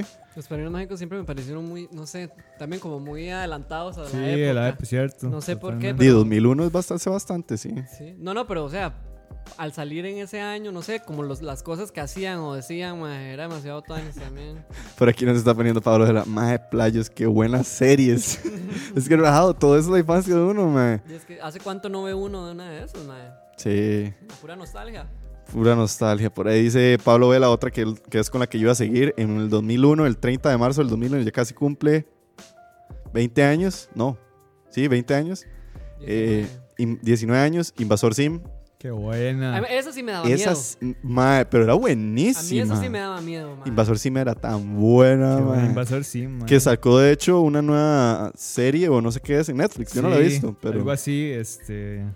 Sí, algo así Como yo un había reboot visto. o no sé qué Ajá. será. Yo es que Pero como- era muy buena y, o sea, era muy diferente. O sea, Invasor muy, Sim muy sí era muy bizarra. Sí, este... Es que, ¿sabe cómo la veía? ¿Sabe por qué me da miedo? Sí, Porque yo la muy veía como muy oscura. El diseño Ajá, de es que arte era muy muy oscuro, raro. El era muy diseño de oscuro. Contrastaba un pichazo con el resto de las series que daban. Entonces yo decía, ma, esta mierda qué fea. A mí no me daba asco. algo de Tim Burton. ¿no? Sí, exacto. A mí me da asco las escenas en el colegio porque siempre eran. Parecía que olían feo. Ajá. No sé si se acuerdan que tenían un compañero del trabajo, eh, del trabajo, un compañero de la escuela que era como, como todo creepy, que no se le ve- se usaba como anteojos blancos. No me acuerdo. No sé. Otaku.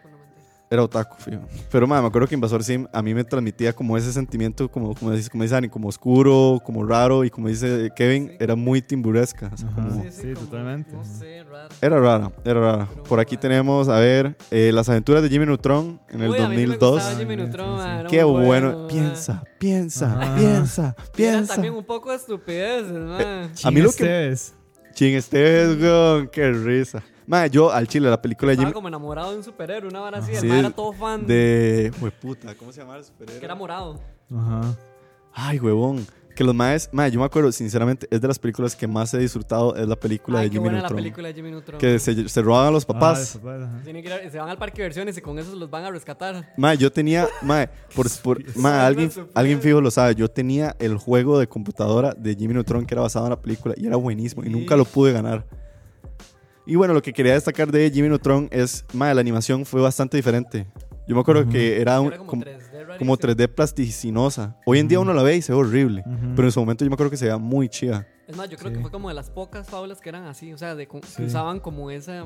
Como un 3D extraño, ¿no? Sí, porque todas eran como planas en 2D. Sí, sí, sí. Sí, Entonces sí, y- tenía como esa característica, no sé, mae. Hacer una mención cuando hicieron el crossover de... Ay, sí, de los, Los Padrinos Mágicos. Sí. mae. Ajá. Eso, Eso sí sí- nunca me gustó, mae. Eso sí fue un hito. Fue raro, sí. Sí, Eso fue raro. un especial de dos episodios, me acuerdo. Ajá. Un, un episodio era de los Padrinos Mágicos y el otro episodio era Sí, de... se, pasa- se pasaban de se mundo. pasaban de mundo. Qué bueno, man. Yo me acuerdo que Jimmy Neutron, la versión de él en los mundos de los Padrinos Mágicos, se veía rarísimo. Sí. Era todo plano, digamos. Sí, era demasiado extraño. El pelo era rarísimo, digamos. Uno decía como, "Ish, no. y Tim ca-". era todo feo. Y Tim tenía los dientes horribles en el mundo de Jimmy Neutron. rarísima. Madre, qué lo que era. Qué bueno. Luego, vamos a ver por aquí. ya como un poco series cuando ya estábamos un poco más grandes, pero todavía me acuerdo de algunas de ellas. Dice Danny Phantom, no sé si ustedes se acuerdan de Danny Ah, Phantom. sí, Danny Danny Phantom, Phantom es el ajá. mismo mae de los Padrinos Mágicos. Es el mismo madre. Sí, Sí, el- de hecho el ajá. diseño del El arte es diseño y muy, todo, muy sí. parecido. Sí.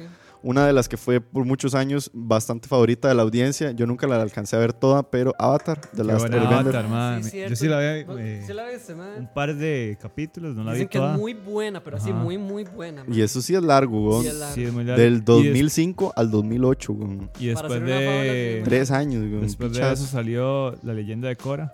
La leyenda Ah, de sí. que es, yo no sé si todavía sigue, pero también es otra, mo- Pero era todavía como más un sangre. spin-off o algo así. Ajá, es como un spin-off. Sí. Y bueno, aquí ya hay bastantes más para hacia adelante. Vamos a ver que yo recuerde. eh, vamos a ver, los pingüinos de Madagascar, ya eso ya, ya no. No. Kung Fu Panda, ya esos son como. A la leyenda de Korra es en el 2012. Aquí está. Y en el aspecto de, eh, de series en persona. Bueno, aquí tenemos Kenan y Kel en el 96. Qué bueno. que Sabrina, la bruja Ah, adolescente. sí, ese sí lo Qué buena Sabrina, idiota. Y Salem, Salem era y todo... Salem era un robot. Lo único que salía Todo tieso, el hijo de puta. Siempre salía en una esquina y solo hacía. Y la cola, y la "Uh", cola le colilla. movía. se le- Ah, madre, la cola era súper asquerosa, güey. Qué buena Sabrina, mae. Eh, vamos a ver. Los hermanos Tania. Es que aquí los nombres están en inglés, entonces. Bueno, 2004 creo que sale una de las mejores series de- en persona que vimos nosotros, Drake y Josh. Sí.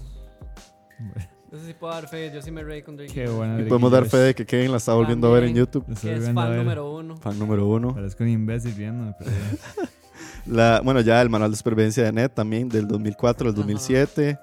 Eh, Soy 101. Ah, soy. Ah, Que por cierto, cierto. estaba viendo iCarly, Soy 101, Drake y Josh, y creo que hay otra serie. Son del mismo creador y suceden bajo el mismo universo. Ujú.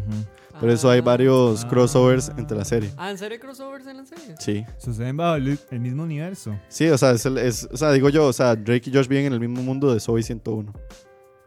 Y también la- en el de iCarly. Y también en el de iCarly. Pero no tiene sentido eso. De eso es una vara que había dicho el creador, güey. Entonces, Entonces, No es tendría la sentido, hermana porque- de sí, porque él es la hermana de José, Ajá, ajá. pero de, What? Para reflexionar. para reflexionar, por ahí era una declaración que encontré. The Naked Brothers Band, no sé si ustedes se acuerdan de The Naked Sí, la Brothers Band. poco. Nunca la vi. No, no me llamó No me mucho la gustaba a mí. Tampoco me Sí, gustaba. que el de Naked Brothers Band es el que sale en Hereditary. Ajá. En Hereditary. Alex, no sé qué. Eh, Story, parece. Uf, luego iCarly, bueno, yo iCarly tampoco la Yo vi. tampoco Yo vi sí, yo sí la vi. A mí sí me gustó. Eh, el programa de Fred. Ya eso, eso fue como yo me ¿Cuál fue- acuerdo. ¿Cuál fue Fred? El man que se ha hecho famoso en YouTube. ¿Por qué sale haciendo una voz como así? Y que luego ya le hicieron un programa en Nickelodeon. Y yo me acuerdo que fue como un hito, así como, pof. Yo ya estaba en el cole. ¿Cuál Pero era? Póngalo a ver. No se nota acuerdo. porque para que sea algo de YouTube ya era muy viejo. Sí, mae. sea, ya, no, más bien muy Eh, reciente. No, Mae, usted Fred. muy viejo. Sí, yo ya estaba muy viejo, sí. Y bueno, ya esas son algunas de las cosas que tenemos por aquí de Nickelodeon. Fue puta, man, qué pichazo varas. Sí, mae. A ver si encuentro algo aquí. Que no, Dora y sus amigos. Sí, ya Eh, es Nick Jr. Ujú. Nick Jr., exacto. Go Diego Go. Los Backyardigans. Sí, sí. Dora la que se explora. Pero Backyardigans es. Discovery Kids, ¿no? Seguro. No sé, aquí está. Dice que del 2004 al 2010 es parte de Nickelodeon. Vamos a ver qué más. Eso sí era raro también, Backyardigans. Los Sí, que eran como animales. Ajá. Pero se imaginaban un mundo, mae, ahí en el patio, rarísimo, mae. Y yo creo No, que eso sí, era, eso sí era una fumada. Y bueno, yo creo que una de las series más importantes que tuvo Nickelodeon fue Bob Esponja, ¿no? Ah, obvio, mae. Que sí. terminó hasta hace tres Bob años. Esponja le sacaron el jugo. ¿Cuántos pero años duró Bob? Puede rajar que le sacaron a el jugo. ¿qué mae, año es Bob Esponja, Bob 19 Esponja? temporadas. ¿Qué año empezó Bob Esponja, mae? Como en el 99, una hora así, mae. ¿Por qué no me sale aquí? Pero qué buena Bob Esponja, mae. Ese sí era un trippy también. Eso, mae, yo creo que Bob Esponja es como esas series con las que uno le gustó y ya llegó un momento en el que uno dijo como, ok, ya, Sí, fue too much, mae. ya pasó para mí esa etapa. Pero sí tuvo un buen momento en el que yo sí consideré que era una serie que a mí me A gustaba. mí también. Tuve cuadernos de Bob Esponja. Ajá. Dar fe. Sí, los del segundo año de la escuela. Wow. ¿Ve vos? Never forget. Aquí está, Bob Esponja empezó en mayo del 99. Ve, mae. Sí, le sacaron el... puta. Y terminó 263 episodios. ¿Sabes cuándo dejé de ver Bob Esponja? Y aún así yo seguía viendo Nickelodeon. Cuando ya le cambiaron la voz al mae. Porque Bob Esponja Ah, tuvo yo me un cambio acuerdo. de voz. Y yo dije, mae, ya, ya se están cagando en la vara. Bob Esponja cambió de voz, sí, es cierto. Y ya para mí eso fue súper chocante y ya para mí murió. Y lo Sí. mismo me pasó con los Padrinos Mágicos. Cuando, yo no a me Cosmo, acordaba. cuando a Cosmo le cambiaron la voz, yo dejé de verla también. Que por cierto, eh, Insoportable. lo pasamos por alto, pero un famoso, eh, eh, ¿cómo decirlo? Actor, porque creo que es un se considera actor de doblaje mexicano, falleció, Ujú. que hacía la voz de varios de estos personajes. De hecho, De él, Gohan, él hacía la voz de Gohan, eh, ay, eh, ¿quién más? Sheldon Cooper. Sheldon Cooper en español latino. Y creo que salía alguien más, no sé si era Cosmo, de hecho. Yo creo que sí, pero además sí hizo varias voces. Eh, de y además lo consideran sí alguien como bien importante del doblaje. Y a la Vamos a par ver, de, de, Mario Castañeda, que es el que hace el Goku. Luis Alfonso Mendoza, la voz de Gohan, de Sheldon Cooper. Vamos a ver quién más anda por aquí. Luis Alfonso Ah, el Fénix de los Caballeros del Zodiaco. El Fénix de los Caballeros del Zodiaco. Hue puta. Fénix. Iki. Cierto, Iki. Eh, puta, vamos a ver. El joven Sheldon. Ujú. Prestó la voz para la serie de Narcos México para hacer al Chapo Guzmán y falleció. Wow. Aquí está, además de Gohan, le dio vida a personajes como Box Bunny, Karate Kid y a Dexter. Ay, qué bueno. Sí, ya sé quién es. Hablando ya de Dexter, recono- vamos Ajá, con la de Cartoon nos Network, ya. pasamos a Cartoon. Y bueno, pasémonos entonces a Cartoon. Antes de pasar a Cartoon, quiero aprovechar que más nos han puesto por aquí. Vamos a ver. Porque esa galeta de Cartoon Network era muy buena también. También, buenísimo. Dice, dice Jeff, Jeffrey Ryan, noobs. ¿No se acuerdan del crossover de los Picapiedra y los Supersónicos? Por supuesto, ve, eso también es de. Cartoon Pero es Network, que ya vamos, ya sí. vamos para allá, weón. Dice Darkas, ma, yo ta- estaba volviendo a ver Drake y Josh y el príncipe del rap. Ahí hay otro que está igual que Kevin, volviéndolos a ver. Eh, vamos a ver, Metal Friqueado dice buenas. Dice que Rem Stimpy, man. Rem. Stimpy sí era raro. Metal Ese sí era Friqueado. bizarro también. Sí, era bastante bizarro. Y eso es, eso es fácil. Bueno, ya lo dije, es de los primeros pilares que tuvo Nickelodeon en la animación. Y vamos a ver, creo que Nick necesitaba hacer un canal retro similar a lo que es Tooncast. Sí, eso tal vez fue algo que le falló a Nick, que no tuvo el, el Tooncast. La visión de hacerlo. Y vamos a ver, Nick gana porque de los dos es el único que ha salido en un Super Bowl, dice Jeffrey Araya. Uf, Y el Bob Esponja Mm. Sí. es el único, ¿no? Que salió en un Super Bowl, yo Ujú. creo. Y vamos a ver, cantaba el intro de Dragon Ball Z, no sé, man, no sé si ese men que murió cantaba el intro de No, Dragon yo creo Z. que era Mario Castañeda, creo. No sé. Y vamos con la galeta de Cartoon Network antes de que empecemos a debatir quién era el mejor o qué. Como nos estaba diciendo Dani, recuerden que eh, Cartoon Network nace en el 92, producto de Warner Media. Entonces, series originales tenemos por aquí eh, eh, La Vaca y el Pollito, Eso, eso también era 93-2001. La Vaca y el Pollito era bien, bien bizarro. ¿Se raro. acuerda el diablo? El diablo que estaba chingo. Sí, Uy, sí. mae, el diablo que estaba chingo, weón. Ma, era, era pertu- esa, esa, esa fábula era Y perturbante. Jaimico, Ajá, y Jaime, Jaimico y la comadreja. la comadreja. Soy Ah, la comadreja. mae, sí es Soy la cierto. comadreja. Soy la Eso no es Mario. Castañeda también, varas. Suena. Sí, mucha. Ah, una que era Todos son Mario Castañeda. Una que es simplemente increíble, el laboratorio de Dexter. Ma, a mí sí me gustaba el laboratorio de Dexter. que de, hecho hay una teoría conspirativa de que Dexter era ruso. Entonces él era la personificación de un niño ruso que creía, crecía. ¿En serio? sí, ma, era una rara porque de hecho, no sé si ustedes se acuerdan, pero bueno, es que tal vez a nosotros no nos tocó, pero hay un episodio en que Dexter habla ruso y lo habla muy bien. Wow. No sé, es una Ah, conspiración ahí que estaba leyendo. Que le, se acerca al oído de una madre. No sé, Algo no sé así. Ajá, no sé sí. si es ese. Pero fromage, no sé qué, que dice. no, eso no es No, en pero eso es en francés. francés. Eso Ah, es sí, en Oh, francés. fromage, decía así, que después viene el meme. Le fondue de fromage. nada El fondue de así. fromage era algo así, Ajá. ¿verdad? Luego, una que yo sé que es un clásico, pero a mí no me gustaba para nada, Johnny Bravo. ¿Qué? Uh, Uy, mátenlo. Ma, Johnny Bravo era demasiado, Demasiado. bueno, man. ¿Usted no, ha escuchado- usted no ha visto la historia de Johnny Bravo? Ma, eso sí era bueno. Esa sección cuando. Ah, sí, que hacían como un. Ajá, Como eso- una parte documental Eso, de los ah. Es- esas eran las barras que a mí me gustaba Cartoon Network, que iba como más allá. O sea, digamos, no solo estaban las series, sino que en los Sí, anuncios habían de- cosas que ajá. eran demasiado chivas, man. Como si fueran La de personas. Speedy González, ma, era Ajá. increíble, sí, De ma. hecho, había una de la comadreja también. Había uno de esos de la comadreja.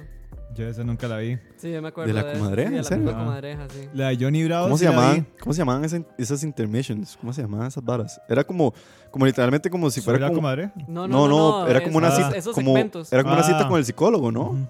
No, era. O sea, vos, des- vos decís lo del documental. y Ajá, todo. sí, el Sí, segmento. exacto. No me acuerdo, ma. Este, pero. Pero eso me parecía increíble, Ujú. man. Biografía cartoon, está diciendo Víctor biografía Peraza. Linda, Víctor, gracias, weón. qué Pero la de Johnny bueno. Bravo sí era buena, man. Dice, dice Pablo, era omelette de fromage, el mejor capítulo de todos. Qué bueno, mae. Y que le explota el laboratorio porque solo puede decir eso y la contraseña era Star Wars. ¿No se acuerdan de eso? La contraseña era Star Wars. Qué bueno, Sí, idiota. no sabía. No, tampoco. Bueno, Johnny Bravo, ¿qué ibas a decir de Johnny Bravo?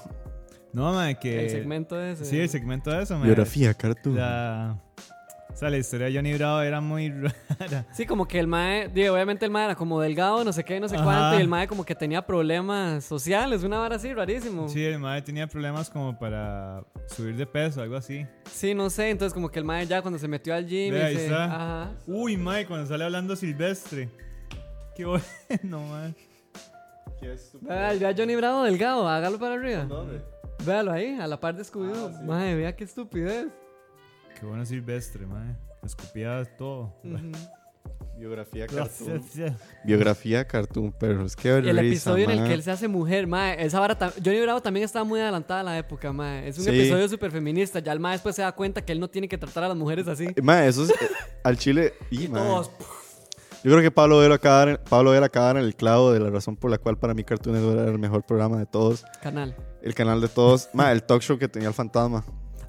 Ay, Eh, fantasma del espacio. Adult. Swim. Ajá, era genial. Todo, o sea, digamos, el programa del Mae y que salían personas que uno estaba acostumbrado y creció viendo en series y que luego salían haciendo estas varas que eran un poco más adultas, por así decirlo. sí. Sí, Un totalmente. poco más, tal vez, un poco más. Ma, uno, o sea, como que lo sacaba uno de, de decir, y mae, se fueron, como, es- como decía Kevin, más allá. Entonces, Sí. muy, muy cool. Pero bueno, nos adelantamos un poco. Por aquí, eh, vamos a ver, Batman, la serie animada. qué buena, mae. Nunca la vi, pero sí me acuerdo. Sí, por Huevón, supuesto. era increíble, del 96 al 2006, o sea, Sí. fueron 10 años. Hueputa. Pero buenísima, huevón. Eh, las chicas superpoderosas. Claro. el alcalde de... de- La, la- Con la de- ciudad, no, la en ciudad. la ciudad de Santa Santadilla. y salía, ¡ay! El que pegaba un grito y salía un Mm. monstruo. Y no la sé qué. señorita Velo, que nunca se le veía la cara. Ah, sí, la señorita él. Madre, qué risa. Y el profesor X. No. No, el profesor, no, ¿cómo se llama? El profesor. Antonio. Ajá, Utonio. Antonio Utonio. era. Utonio. Se me confundió Y con el de los. X-Men. Mojojojo. Ujú. Y que el capítulo en que Burbuja se hacía Mojojojo 2. Ah, decía, sí, yo soy cierto. Mojojoja. No sé O qué. cuando se encontraban a los chicos superpoderosos. Qué Ah, estúpido. mae, Mae, sí, es cierto. que los besan. Ajá. Sí, que le dan un beso. Qué O hecho la banda gangrena. A la banda La banda gangrena. gangrena, qué buena la banda. Mayota, qué buena la banda gangrena, mae, qué risa. Sí. Uno de mis programas favoritos, eh, Coraje el perro cobarde. Qué bueno coraje, mae. Ese Se sí era una. Se- me Se lo salté por- una. yo me lo salté porque aquí estoy con Kevin, porque yo sé que es su coraje Ay, mae, qué bueno. Pero sí. antes de pasar a eso, Coraje el perro cobarde para mí era, él era demasiado bueno. Estúpido perro. Perro estúpido. Lo que hago por amor. A mí el chile, Coraje el perro cobarde, me daba tanto miedo cuando salía cólera, el bicho que era como un espejismo que le salía en el desierto. Uy, que el mae sí, volvía a la ventana y salía y decía, coraje, eh, no sé qué. Y entonces el mae se caga. Mae, esa vara a mí sí me da- A mí, se me a ponen mí los coraje me daba cólera a la vez también, porque era muy necio, mae. Y sí, Yo era, era como, como, mae, y el mae iba. Mae, no, el Mae. capítulo en que salía er- era como un, un homenaje a la primera película francesa, la del viaje a la luna, Ajá. que salía una luna que tiene una cara que era igual y que le hablaba, que era como una cara ah, blanca. ah, ah, Ajá. así, ajá. Exacto. mae, Sí, es- mae. esa vara sí era creepy, Ah, mae. ah, ah, Ajá. Y la compu de coraje, que era un Ah, sí. pedazo, mae. Un monitor de aquellos, caja, mae. Y el mae empezaba a escribir. Mae, había un, un capítulo rarísimo que era como un topo. Y que el Topo. topo estaba como poseído. Y que se llevaba, mae, se llevaba justo. Al final se lleva justo. Mae, y el mae es, mae, qué raro. Y también las gallinas que están poseídas. Mae, Ah. que Las gallinas, mae, que- Sí, pero ¿se acuerdan dónde vivían? No había nada. No había ni Ah. mierda. Tenían una vara que daba Un vueltas molino. suelta y dice, ajá, un molino. Ajá. Y que decía, ¿cómo se llamaba la señora? Muriel. Muriel. Que decía, Muriel. este, justo vas a despertar a los vecinos y no hay nadie, No hay mae. nadie, mae. Ay, qué bueno que era Coraje el perro cobarde, idiota. Y bueno, una de las series favoritas para muchos y para Kevin, y yo sé que Dani también le A mí me gustaba mucho, gustaba mucho. Ed. Ed y Qué buena. Eso sí era un viaje en ácidos también. Eso sí es un- una pegazón heavy. Yo tenía cuaderno de Ed bueno, es del Y eso que a mí no me gustaba tanto. ¿Se acuerdan los chicles? Que eran grandísimos. Los caramelos. Que se los, Melos. los caramelos, que se les salía el hocico así gigantesco. Y el pelonchas. El Pelonchas. Johnny. Idiota. Johnny. Tablón. Tablón. Mae, Ra- Ra- ¿cómo se llama? Ralph. Ah, no, el que era como alemán, Rolf. Ajá, Ajá. Rolf. Rolf. Nunca supe qué nacionalidad era. Era Yo alemán. no sé, era como, Era de como Europa Este, europeo, de- vara así. sí, era como una versión europea de un carajillo. Ajá, sí, Era y- buenísimo. Yo creo que Tablón tenía uno de esos biografías tan Tablón. Yo Sí, que- Tab- Ajá, Ajá. cartón. yo creo que tablón. Tablón sí. salía, ¿de dónde viene Tablón? Y no sé qué, y salía toda la historia. bueno, tablón, idiota. Tablón. Eso sí era una vara rara, ma. Y el idiota jalándolo siempre, era lo que me más me da cólera el mae, como. Yo A ver, con tablón. ¿quién era Ed? ¿Quién era Ed? ¿Y quién era Eddie? Ed, bueno, Eddie era el O chiquitillo. sea, o sea, voy a ponerlos en pantalla. Ajá, Ed es el alto. El de Celat y doble Y D, doble D es el, que tenía la gorro. camisa roja. Ajá.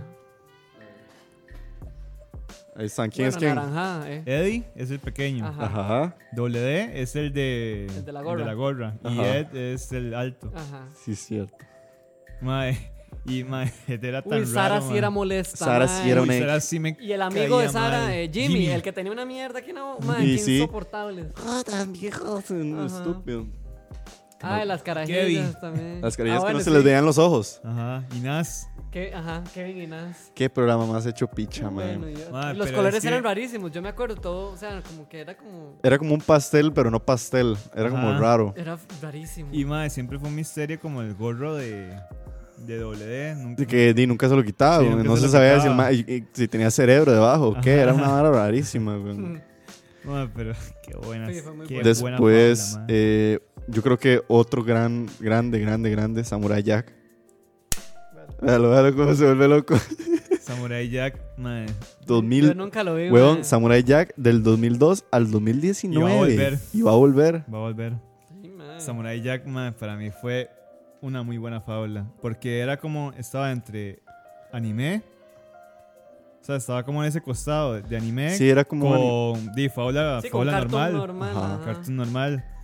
Y di, era un samurái que viajaba en el tiempo. A mí lo que me, siempre me atormentaba era la figura del, del diablo, o sea, que era como... Aku. Aku, mae. Y que el mae agarraba diferentes figuras. Ajá. Entonces era súper bizarro porque uno nunca sabía qué figura iba a tomar el mae. Ajá. Y cuando salía la pantalla se llenaba de fuego y era una vara Ujú. rarísima. O sea, el Pero ¿de chile... qué, ¿de qué trataba? Como el mae peleando Samurai con los Jack, bichos. Samurai Jack era este, es un Es samurái, como... Él es de una leyenda. Ajá. Y la vara es que el mae tenía que pelear contra Aku. Bueno, este demonio. Y el mae como que le tiró una vara, no una maldición, una vara así. Y la vara fue que el mae va a estar eh, de, viajando por el condenó. tiempo. Lo condenó a viajar en el tiempo. Digamos, a- digamos a- Aku lo condena al mae a ser su archienemigo para siempre. Ujú, Entonces ellos dos se viven cazando el uno al otro para siempre. ujú. Y se van a encontrar en todas las épocas del Con mundo. razón duró tanto. Exacto. Eh. Y ahorita va a volver. La historia es muy buena, La mae. historia es muy buena. Muy, mae. muy tuanis. Muy tuanis, ajá. ¿Para cuando un live action de.? Y, ah, y, y Jack, Samurai Jack no se llama Samurai Jack. Entonces. No, ¿cómo se llama entonces? El mae le ponen así porque el mae viaja a una época donde. una época moderna. Y unos. Yo, creo- mae, de lo que me acuerdo, unos adolescentes le ponen Jack. Entonces el mae se quedó Jack. Algo así era la historia, mae. Al chile. Sí. Por ahí nos está poniendo, vamos a ver, dice. eh, vamos a ver, a ver, a ver, a ver, a ver. ¿Dónde están los últimos mensajes? Biografía cartoon. Aquí dice, Jor26, saludos. Jor dice, ma, los cortos de historias de le pasó a un amigo, de un amigo. Qué buena, mae. El mae, No que, me acuerdo. el mae que traga gasolina. Uy, mae, qué bueno, mae. Y le pasó al amigo de un amigo. Una hora así, mae. Qué putas. Mae, qué bueno, mae. Mae, eso sí era. Ve, el mae que chupa gasolina. Fue gasolina, ahí está, véalo. Ponémelo. Mae, no, nunca lo vi. ¿No se acuerda? No. Mae, qué bueno, mae. Le pasó a un amigo, de un amigo. Qué Wow. chopicha, ma. Eso sí se me había olvidado por completo, Mae. weón. Dice Pablo de la Madres, cuando sacaron el GameCube, la publicidad era Dexter haciendo review de juegos. Wow, el GameCube. Veme el mercadeo, imagínate. Wow. Dice Jeffrey Aya, a mí nunca me gustó Cobarde, mae. Mucha gente, de hecho, nunca le gustaba porque sí le parecían muy extrañas. Víctor Peraza dice, mae, en mi casa no tenía servicio de cable y me iba donde mi tía a dormir y veía Cartoon Network toda la noche. Era demasiado bueno pensar que Eso- había cartoons toda la noche. Eso me pasó a mí cuando. Vea, eso es algo que tengo tan grabado en mi mente cuando pusimos cable en mi casa. Porque, madre, no me despegaba de Cartoon Network. Y es que era todo el Y mi santo mamá día. sufría, madre. Sufría porque, en serio, eran las 10 de la noche y yo todavía estaba viendo tele, madre. Y al día siguiente había que ir a la escuela. Y es que el contenido era muy bueno, güey. Exactamente. No sé, pero a mí eso nunca se me va a olvidar. O sea, ver Cartoon Network y en- por aparte Fox Kids. Ujú. Eso para mí fue así highlight cuando pusieron Mae, yo, mi o sea, yo me mae. acuerdo del zapping O sea, literalmente, digamos, no estoy seguro de los canales, pero creo que eran como el, el 21.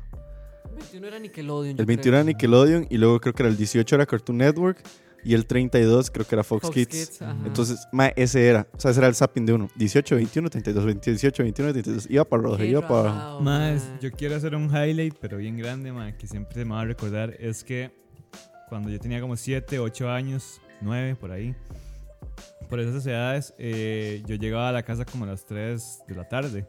Yo me acuerdo Guapiles. que yo. No, limón. El limón. Limón. Y yo me acuerdo, ma, que yo pasaba solo en la casa, pero yo entraba, abría la casa, me encerraba, eh, tiraba el bulto, me quitaba la camisa, ponía en Cartoon Network, bajaba unas galletas ahí, chiqui para variar, y capo, ma, en esos tiempos. que- Uy, el fresco de capo, capo, idiota. mae. Esa vara intravenosa de azúcar, güey. Exacto, rico. Y me acostaba, mae, y no me levantaba más del sillón. Y mae, ponía una sección de Cartoon Network que se llamaba Tunami. Tunami. Sí, sí, era, Tsunami. era el anime. Era el anime. Y mae, ahí daban este, Caballeros del Zodiaco. Samurai X, Samurai X. Dragon Ball. Daban este. Hay una serie que era un mae que, que tenía un robot que era como pedazos de un carro. Megas XLR. Esa era. Hijo de puta, man. ¿Usted no se acuerda de esa? Es que Muy yo nunca buena. vi tu Que los más andaban Era como, como un una. camionero. Era un camionero y el camión se decía como un Optimus Prime. Ujú. Era una vara rarísima. Buenísimo. Sí, no. Eh, y mae, había una serie que yo me acordaba mucho que se llamaba Cyborg 009. Que eran nueve cyborgs creados por un Cyborg científico ahí. Y mae, yo, mae, yo soñaba con ser el número 9. Oiga, lo y yo soñaba con tener el pelo así como el mae. Amiguita. Mae, era increíble y todos tenían poderes diferentes. Y había A uno que era un bebé, mae, que, que tenía este, telequinesis. Mae, eh, de hecho, Cyborg 009 ahorita está en Netflix, pero en ese formato, sí, así que se ve Ah, así como todo Animatrix. Ajá. Esos, mae.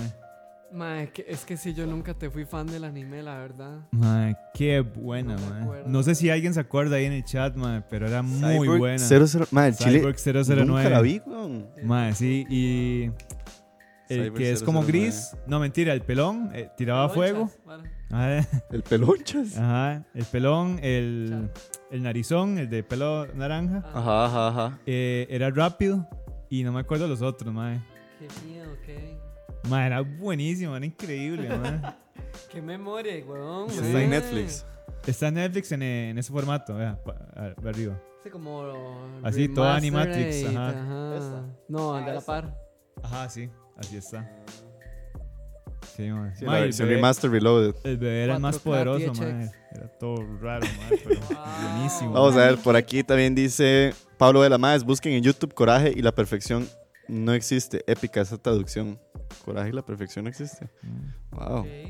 Ed, Eddie era increíble, dice Jeffrey Aya. Emma Andrea dice más, ustedes han leído la teoría de esa serie, de que, de que es el purgatorio de niños.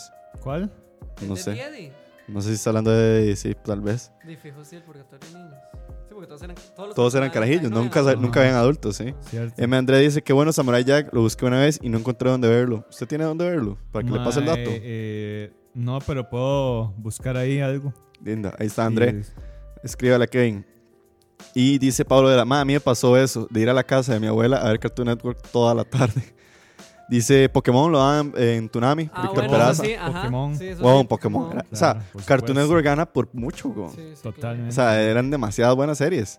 Pablo Vela dice, más, para mí la razón por la cual Cartoon Network es mejor es la actualidad de las dos. O sea, hoy por hoy Cartoon Network tiene mucho mejor contenido, Regular Show, Hora Aventura, y Nick ma, pasa pura mierda. Hay un argumento. Voy a seguir de terminar de leer algunos. Aquí están. Ma, uno que era increíble. Bueno, eh, este que se llama Codename Kids Next Door, pero en español se llamaba Ay, sí, los chicos del barrio. Los Chicos del Barrio. Ese era buenísimo. Ma, los chicos que todos tenían un número. Un número, sí. Y, y que habían números. Los chicos del barrio existían alrededor del planeta. Entonces, cada uno. El uno de Francia y el uno de no sé dónde. El uno de no sé dónde. Qué bueno eran los chicos del Migue, barrio. migue. Me acuerdo que los madres combatían eh, un madre que estaba hecho de como de virus de gripe con jugo naranja. ¿No se acuerdan? Ah, Qué risa, mae.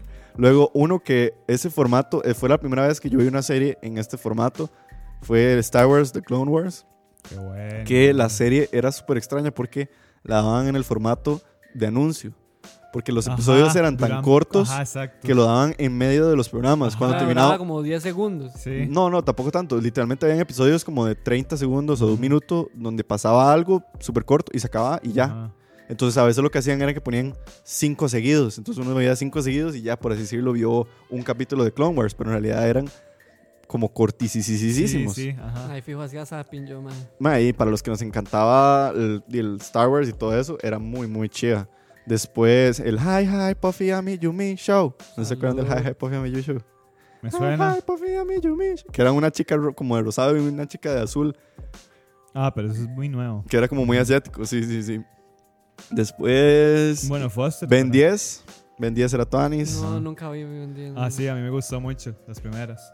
La serie animada de los Transformers del 2005 al Sí, 2009. no la vi. Eh, Campamento del Laszlo, madre. Campamento del Laszlo. el era campamento bueno. del Laszlo, ¿cuál era esa? Era güey? el mono, el, el elefante y no me acuerdo del otro. El campamento del Laszlo. Sí, madre. Creo que yo, no sé, bueno, no sé si es que ya había dejado Ay, el mono. El mono era el Laszlo. Cartoon Network ahí, porque ese sí no me acuerdo, man. Ese. Ah, ok, ya ahora sí me... ac- Nunca la vi, pero sí me acuerdo del Sí me acuerdo de eso, pero yo nunca vi campamento del Laszlo. Tampoco, man, qué loco. Ya estaba bastante. Yo creo que ya estaba grande yo. Y Sí. Foster para amigos imaginarios. Ah, la Foster, la No, mansión para amigos tampoco la vi. imaginarios. Sí sé cuál es, pero nunca la No. vi. Yo creo que yo sí dejé de ver Uy, Cartoon Network mae, muy temprano, Que man. salía un perico que hacía coco. Ajá. Y que ponía huevos. Y Waldo. No, ¿cómo? Will, Wildo. El altote. El, el que no se le veía la jupa casi, ¿no? Ajá, sí, el altote, el verde, Ajá, el rojo. ajá, ajá. Qué risa, madre, qué buenas series. Y de live action de Cartoon Network, yo no recuerdo mucho de live action que tenían. No, No, yo creo que mucho. nunca... Nada, o no no, tuvieron nada. Cartoon Network. Sí, ¿verdad? Ellos siempre fueron solo cartoons. Se- mantuvieron fieles a los sí. Mantuvieron eh. fieles. Otra vara que a mí me gustaba mucho de Cartoon Network era. Bueno, eh, y bueno, antes de que, sorry, antes de pasar a todo lo demás, de todos los reprises de Sí, claro. las series viejas de los de Looney Tunes, Warner y Hanna-Barbera. Warner y Hanna-Barbera, todo se Qué transmitió en Cartoon buenas, Network. mae, sí. Eso fue increíble, mae. Sí, Sí, ganando. Eso era un plus enorme de ese canal. Gananda, Total. gananda. ¿Qué ibas a decir, Kevin? Eh, los fines de semana daban Botatún. Ah, eso sí me acuerdo, Botatún. del botatún. El Entonces la gente botado- escogía Ajá. Y lo daban de todo, todo, el día. Todo el día. Sí. Mae, muy bueno. Qué Y bueno el botatún. También me acuerdo mucho, algo que a mí me encantaba de Cartoon Network eran como los, los anuncios. Que los anuncios salían como, por así decirlo, el, el- el mundo de Cartoon Network. Ah, como si todos vieran un mismo Ajá, universo. Exactamente. Y Sí. salía Samurai Jack, mae, de una lavandería. Ajá, el mae Ah, lavándose la ropa y no sé qué. ajá, sí. Y luego que Johnny Bravo iba al súper y no sé quién. Mae, a mí me encantaba eso, no sé, era Y muy que bueno. salían los villanos como comprando las cosas, así como si fueran personas normales. Sí, exacto. Era muy, muy cool, man. Y bueno, obviamente la lista de programas que acabamos de leer de Cartoon Network, la gran mayoría eran originales de Cartoon Network, pero o sea, literal- aquí estoy viendo la lista de programas adquiridos de Cartoon Network y es estúpidamente grande. O sea, estamos hablando de infinidad de programas, todos de Warner Bros. Television, Sunrise Inc., Beast Media, Funimation, eh, vamos a ver, Habrá- ahora Entertainment que One. viene el, el HBO Max, ¿meterán algo de esta gente? No sé, O sea, no sé, como las como las viejas. Dexter, eh, de Diez y Johnny Bravo, y- y ya que son de la misma Yu-Gi-Oh! lo daban en Cartoon Network, ahora que estoy viendo aquí. Qué es- ¿Sí, yo lo- Raizote. No, yo creo que era Nickelodeon. Aquí sale que era de Funimation y que estaba ahí, pero no sé. De Nickelodeon. Sí. ¿En Vamos a serio? ver, vamos a ver. Right. Pero sí, madre, qué heavy, qué heavy, la verdad, demasiados recuerdos. Para mí, eh, vamos a ver, en los chicos del barrio los enemigos también eran los chicos del otro barrio, dice Ajá. Mac André. Ay, sí, cierto. Eh, Pablo era La Vela, casa del árbol, ma, la casa del árbol. Ah, la casa del árbol era. Ma- eh, Pablo Vela nos pregunta, Maes, ¿en qué canal pasaban el fantasma escritor? El fantasma escritor era de Fox Kids. Ajá, eso era de Fox Kids. Ujú. Ese era buenísimo también. Qué bueno Fox Kids. Eh, para Mansión Foster, dice igual Pablo, en un parade en Estados consiguieron a Rick Ashley para cantar Never Gonna Give You Up. Emanuel Sánchez Tovar, hagamos un botapaja para seis horas de la hora. ¿Te imaginas, ma? Jeffrey Araya, di, todavía podemos poner los programas en loop si quieren. todavía me acuerdo a final de año que hacían maratón de Pokémon todo el día, yo me acuerdo de eso. Daban toda la hijo de puta serie de Pokémon seguida. Eh, Víctor Peralta, esto es buenísimo, las canciones de Navidad de Nickelodeon, ¿se acuerdan eso? Canciones de Navidad. Que hacían como, ay, ¿cómo decirlo? Como que los personajes cantaban una canción en un jingle navideño. ¿No se acuerdan de eso? No. Ma, era buenísimo, ma. Wow. Y luego el Adult Swim de Your 26 también, que nos está recordando. En fin, una infinidad, infinidad, infinidad. Más, Antes de pasar a las preguntas para terminar, porque se nos ha hecho largo el programa, pero está muy entretenido. Vamos a leer a la gente, a ver qué nos pusieron por aquí. Estamos de viaje. Eh, vamos a ver, vamos a ver. Amiguita. Vamos a ver, vamos a ver. Aquí están. Lo que nos respondió la gente en Instagram. Aquí lo tenemos. Déjame pararle refresh para que salgan todas las respuestas sabidas y por haber. Leo quién ganó la votación primero o leo los programas. Como sea. Bueno. Lea, lea, eh, Los comentarios. programas. Sí, sí. Los programas, ok. Bueno, por aquí tenemos, vamos a ver. Eh, Pablo Vela nos pone más la doctora Dexter y las chicas superpoderosas. Su favorito, Sergio Wu para live action, Nick Elodion para cartoons, Cartoon Network. Ujú. Cierto, 100%. Eh, Michael Lores, Hey Arnold, Bob Esponja, Mike Lou y Og. ¿Cuál es ese? Qué buena Mike Louis Og, man, sí, usted se saltó Eso es esa. Cartoon Network. Esa es Cartoon Network. era de una chiquita que era pelirroja Mike Lou y o- y dos chiquitos que vivían en la isla que se veían así como todos indios.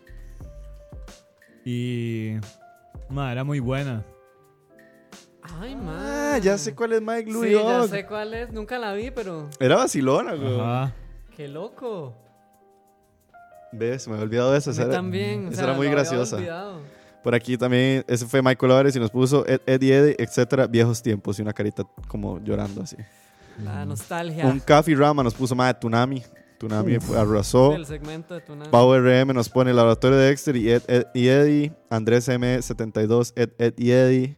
El gemelo nos puso que Avatar era su favorita. Ah. Fran Cedeño, saludos a Fran, por cierto, nos pone que Rocket Power. Acá, siete, obvio, bueno, explotado man, Rocket Power. Power. Emanuel Toar nos puso que Ed, Eddie y Pokémon. Tito el Tico nos puso mae, Ed- nos puso una rat list, vamos a ver. Ed, Tonami, La Vaca y el Pollito, Billy Mandy, güey. Qué bueno, Billy Mandy, Man. man. Cartoon Network, qué bueno La que era Billy Mandy. Puro. Puro hueso. Y me acuerdo el episodio de Billy Mandy que era buenísimo, era cuando salía Lord Baldomero. Que era, Ah, era, era Harry Popopotter, era- Harry Popopopote. Y que cada vez que decían Lord Baldomero algo malo Sí, pasaba. Ma, qué ri- Lord Baldomero. Qué bueno, puro hueso, man. Puro hueso, weón. Y que la estúpida de Mindy no tiene nariz y Billy tiene una Ah, megañata. no, la nariz. Nos destruirán a todos. Así. Castores Cascarrabias, Cat Dog, Rocco, Invasor Sim, el Tito el Tico, eso es su lista. Héctor Pavón nos pone que Kenan y Kel. Increíble, de los primeros sitcoms que yo me acuerdo que yo vi. Y Hocheps nos pone que ma, cartoons daban Billy Mandy, solo con eso ganaban. Para muchos Billy Mandy era su favorito. Y según nuestras votaciones, son. ay, ¿Cuántos es esto? 41 más 17. Hijo de puta, no sé. 58. Mm, Ajá. 17 personas votaron por Nickelodeon, mientras que 41 personas Sí, o sea, votaron. 58 personas en total votaron. Ajá, 41 personas votaron por Cartoon Network. Wow. Sí, 41 total, a 17. No, no, y sí, obvio. Bastante Obvio. fuerte. Yo creo que es como el, el, el classic, ¿no? Cartoon Network siempre. Sí. Y yo creo que también es como, por- yo creo que el mismo comentario que nos dijo ahora, eh, ¿quién fue el que nos puso? Creo que fue Pablo, no me acuerdo quién puso, de que la, o sea, el hecho de que todavía se mantenga Cartoon Network como, como algo con contenido entretenido, aquí está Pablo Vera, del hecho de que Cartoon Network todavía produzca contenido válido en, en- en comparación a Nickelodeon. Sí, obvio. Sí. Ma, y es que yo creo que tenían esa vara que, o sea, eran muy creativos, hacían muchas varas. Por ejemplo, esta vara de los anuncios, o sea, ellos trataban de hacer un mundo que Sí. es como muy diferente a lo que Yo Nickelodeon no hacía sí, eso. no hacía eso. No. Pero yo siento Ah. que era parte de. O sea, que Cartoon Network tenía que hacerlo porque ese era el valor de ellos. Ujú. Incluso ni siquiera a Nickelodeon le interesaba tanto la parte cartoon. Porque Nickelodeon tuvo la parte de series, digamos, los, los live Sí, action. los live actions fueron muy tuvo fuertes. el segmento para los chiquitos, o sea, como Nick Jr. y estas mierdas. Y de- también tenía el, el segmento de cartoons, pero ellos nunca se enfocaron, digamos, en nada porque tenían que mantener los tres o más bloques que el canal tenía. Sí. Entonces yo siento que Cartoon Network se veía obligado porque es Cartoon Network. Entonces, dime, estas son las fábulas que hacemos y tenemos que agarrarnos de esto porque solo de esto se vive. Sí, y me exacto. pareció muy bien porque obviamente eso lo hizo hacer el canal que es, mae. Sí. Hacen un buen storytelling. Ajá, creo. sí, mae. Y se salían súper de la caja, mae. Eso, eso es un montón de varas, hacer crossovers, mae. Eso era súper voladísimo. Entonces me parece increíble, mae. En realidad todo, todo bien. Sí, sí, era como, ¿cómo decirlo? Como que uno sabía el recurso que tenía y decidió explotarlo a lo mil. Exacto. Sí. O sea, el otro andaba como por muchas áreas, tuvo hasta películas Bueno, también Cartoon Network tuvo películas, pero digo yo, Nickelodeon sí también hubo un momento en que me acuerdo que era la película de Soy 101, la película de Drake y Josh. Entonces, como que Cartoon Network sabía que ese no era su charco y explotó al máximo lo que pudo su mundo La del película de cartón. Arnold, mae. Y la de La Rocket película Power. de Arnold y Rocket Power. Mae, mae, sí es La de Rocket cierto. Power era que se iban a Nueva Zelanda. No, la Rocket Power no era que se iban a robar la arena de la playa. No, la película de Rocket Power era que ellos iban a Nueva Zelanda. A la A verga. grabar una película. Y eso sí no me acuerdo, Sí. Yo pensé que era que se robaban la arena de la playa. Y dice, Pablo de la Más, que ahora uno pone Nickelodeon y es puro Soy 101, pero todos los programas y todos son iguales y bastante genéricos. Sí, también. Más, bueno, ya hablamos de cuáles fueron nuestros programas favoritos. ¿Cuándo fue la última vez que vimos estos canales? ¿Cuándo fue la última vez que ustedes se sentaron, pusieron canal, Cartoon Network o Nickelodeon? Hace un montón, Hace un montón. Yo creo que yo Eh, estaba, de, tengo que haber estado en el cole, tiene que haber sido hace más de 5 o 6 años. No, mae, yo incluso antes. O sea, yo en- entrando al cole ya había dejado de ver esos canales, ujú. Yo creo que yo lo veía por mis primos o mis sobrinas. un así. pichazo de no. O sea, de sentarme a ver uno de esos dos canales. Yo me acuerdo que. Ya ni sé en qué canal es. Yo tampoco. Sí. Eh, yo me acuerdo que hace poco mae, vi Ed the Daddy, pero en YouTube. Ah, pero en Estaba YouTube, sí, exacto. De, estaba buscando ahí como Ujú. los, los, los programas, mae. Yo lo he visto, pero en Tooncast. Mae, Tooncast me parece un ajá. canal increíble también porque están todos los de. Hanna Barbera. Ah, no sabía que existía ese canal. Mae, ese es el que estaba diciendo. No sé, uno de ellos, de la gente lo mencionó. Y Ah, ahí están todos los.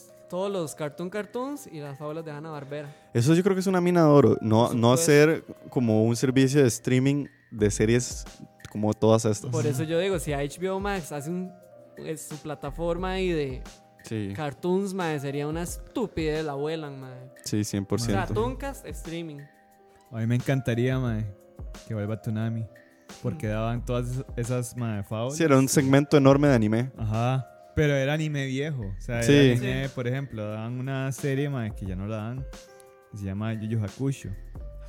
Que era una vara. Salud. ra- que era una vara. Yu Yu Hakusho. Era un mae que se moría.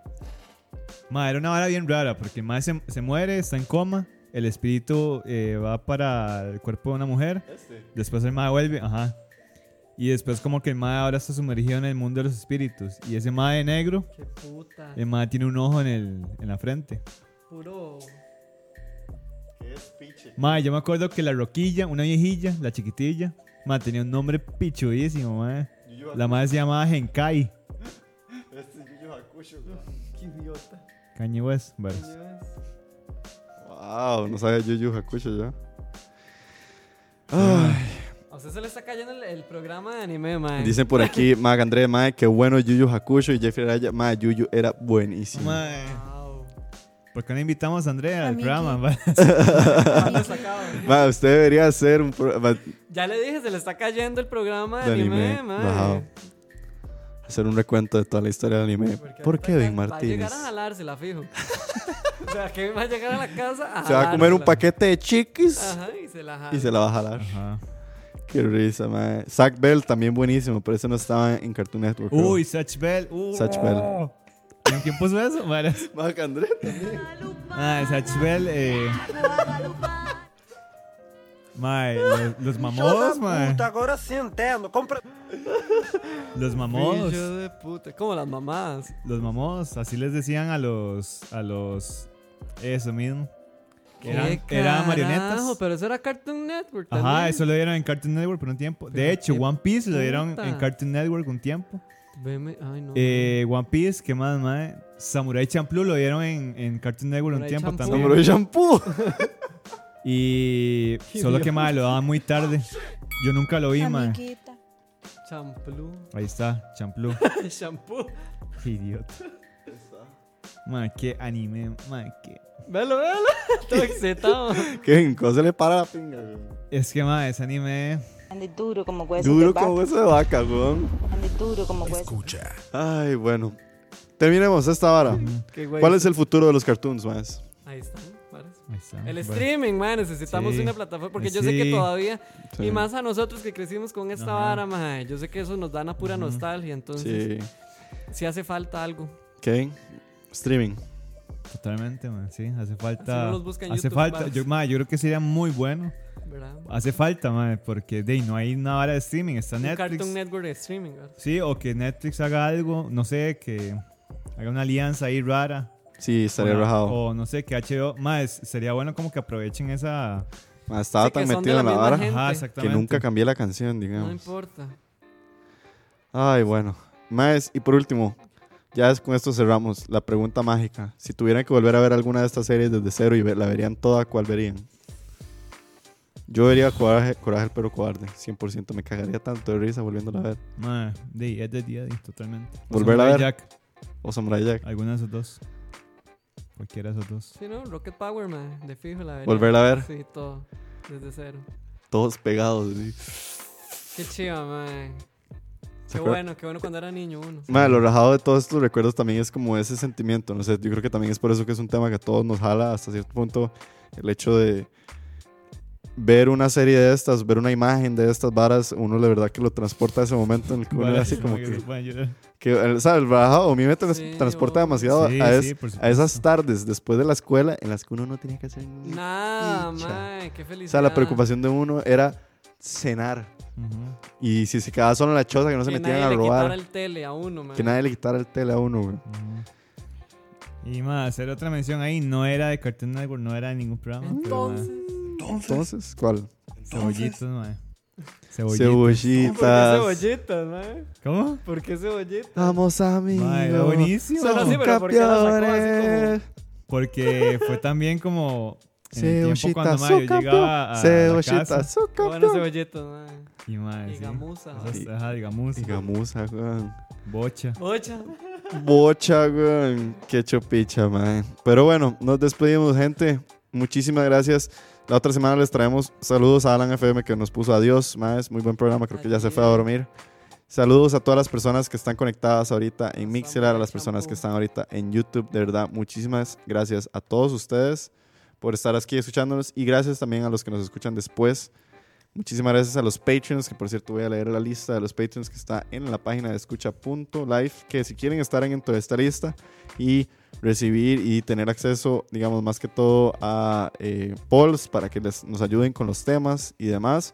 Y también vamos a estar dándoles contenido extra, creo que muy pronto Amiguita. vamos a estar haciendo una cápsula de review. Quiero hacer, hablar de algunas cosas, entonces saludos a Ayrton Vargas, Alcides Molina, Alan FM, Andy Johnson, Anónimo Magdinero, Antonio Bustillos, Bob Vázquez, eh, Brandon Solís, Carlos López, Christopher, Dave Solo, David Ocampo, a Denise, Diego Rey, Emanuel, Fabián, Fabio, Francisco, Isaac, Jason, Jonathan Mora, Jorge Alejandro López Monzón, Jorge Stuart Pérez, José Alfaro, José Alvarado. José Alfaro será el más que hizo los goles con Saprissa ayer.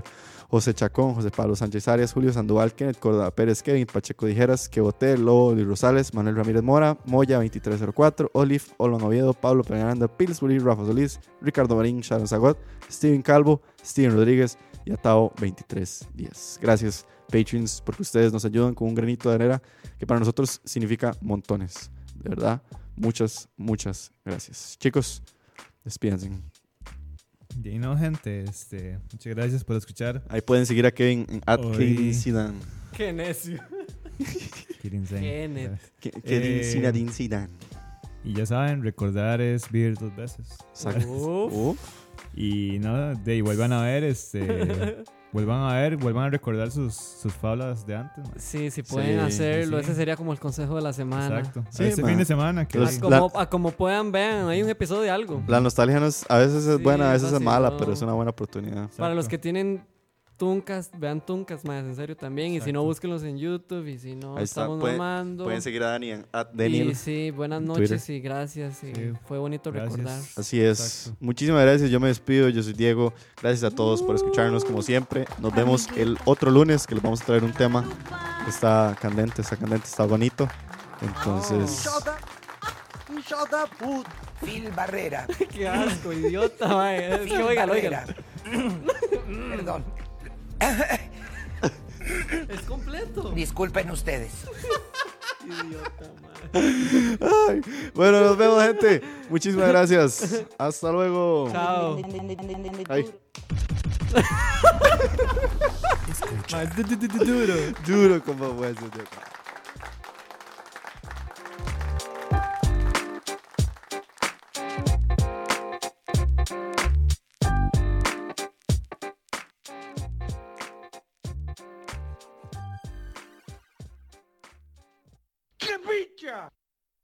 Phil Barrera. Perdón. Disculpen ustedes.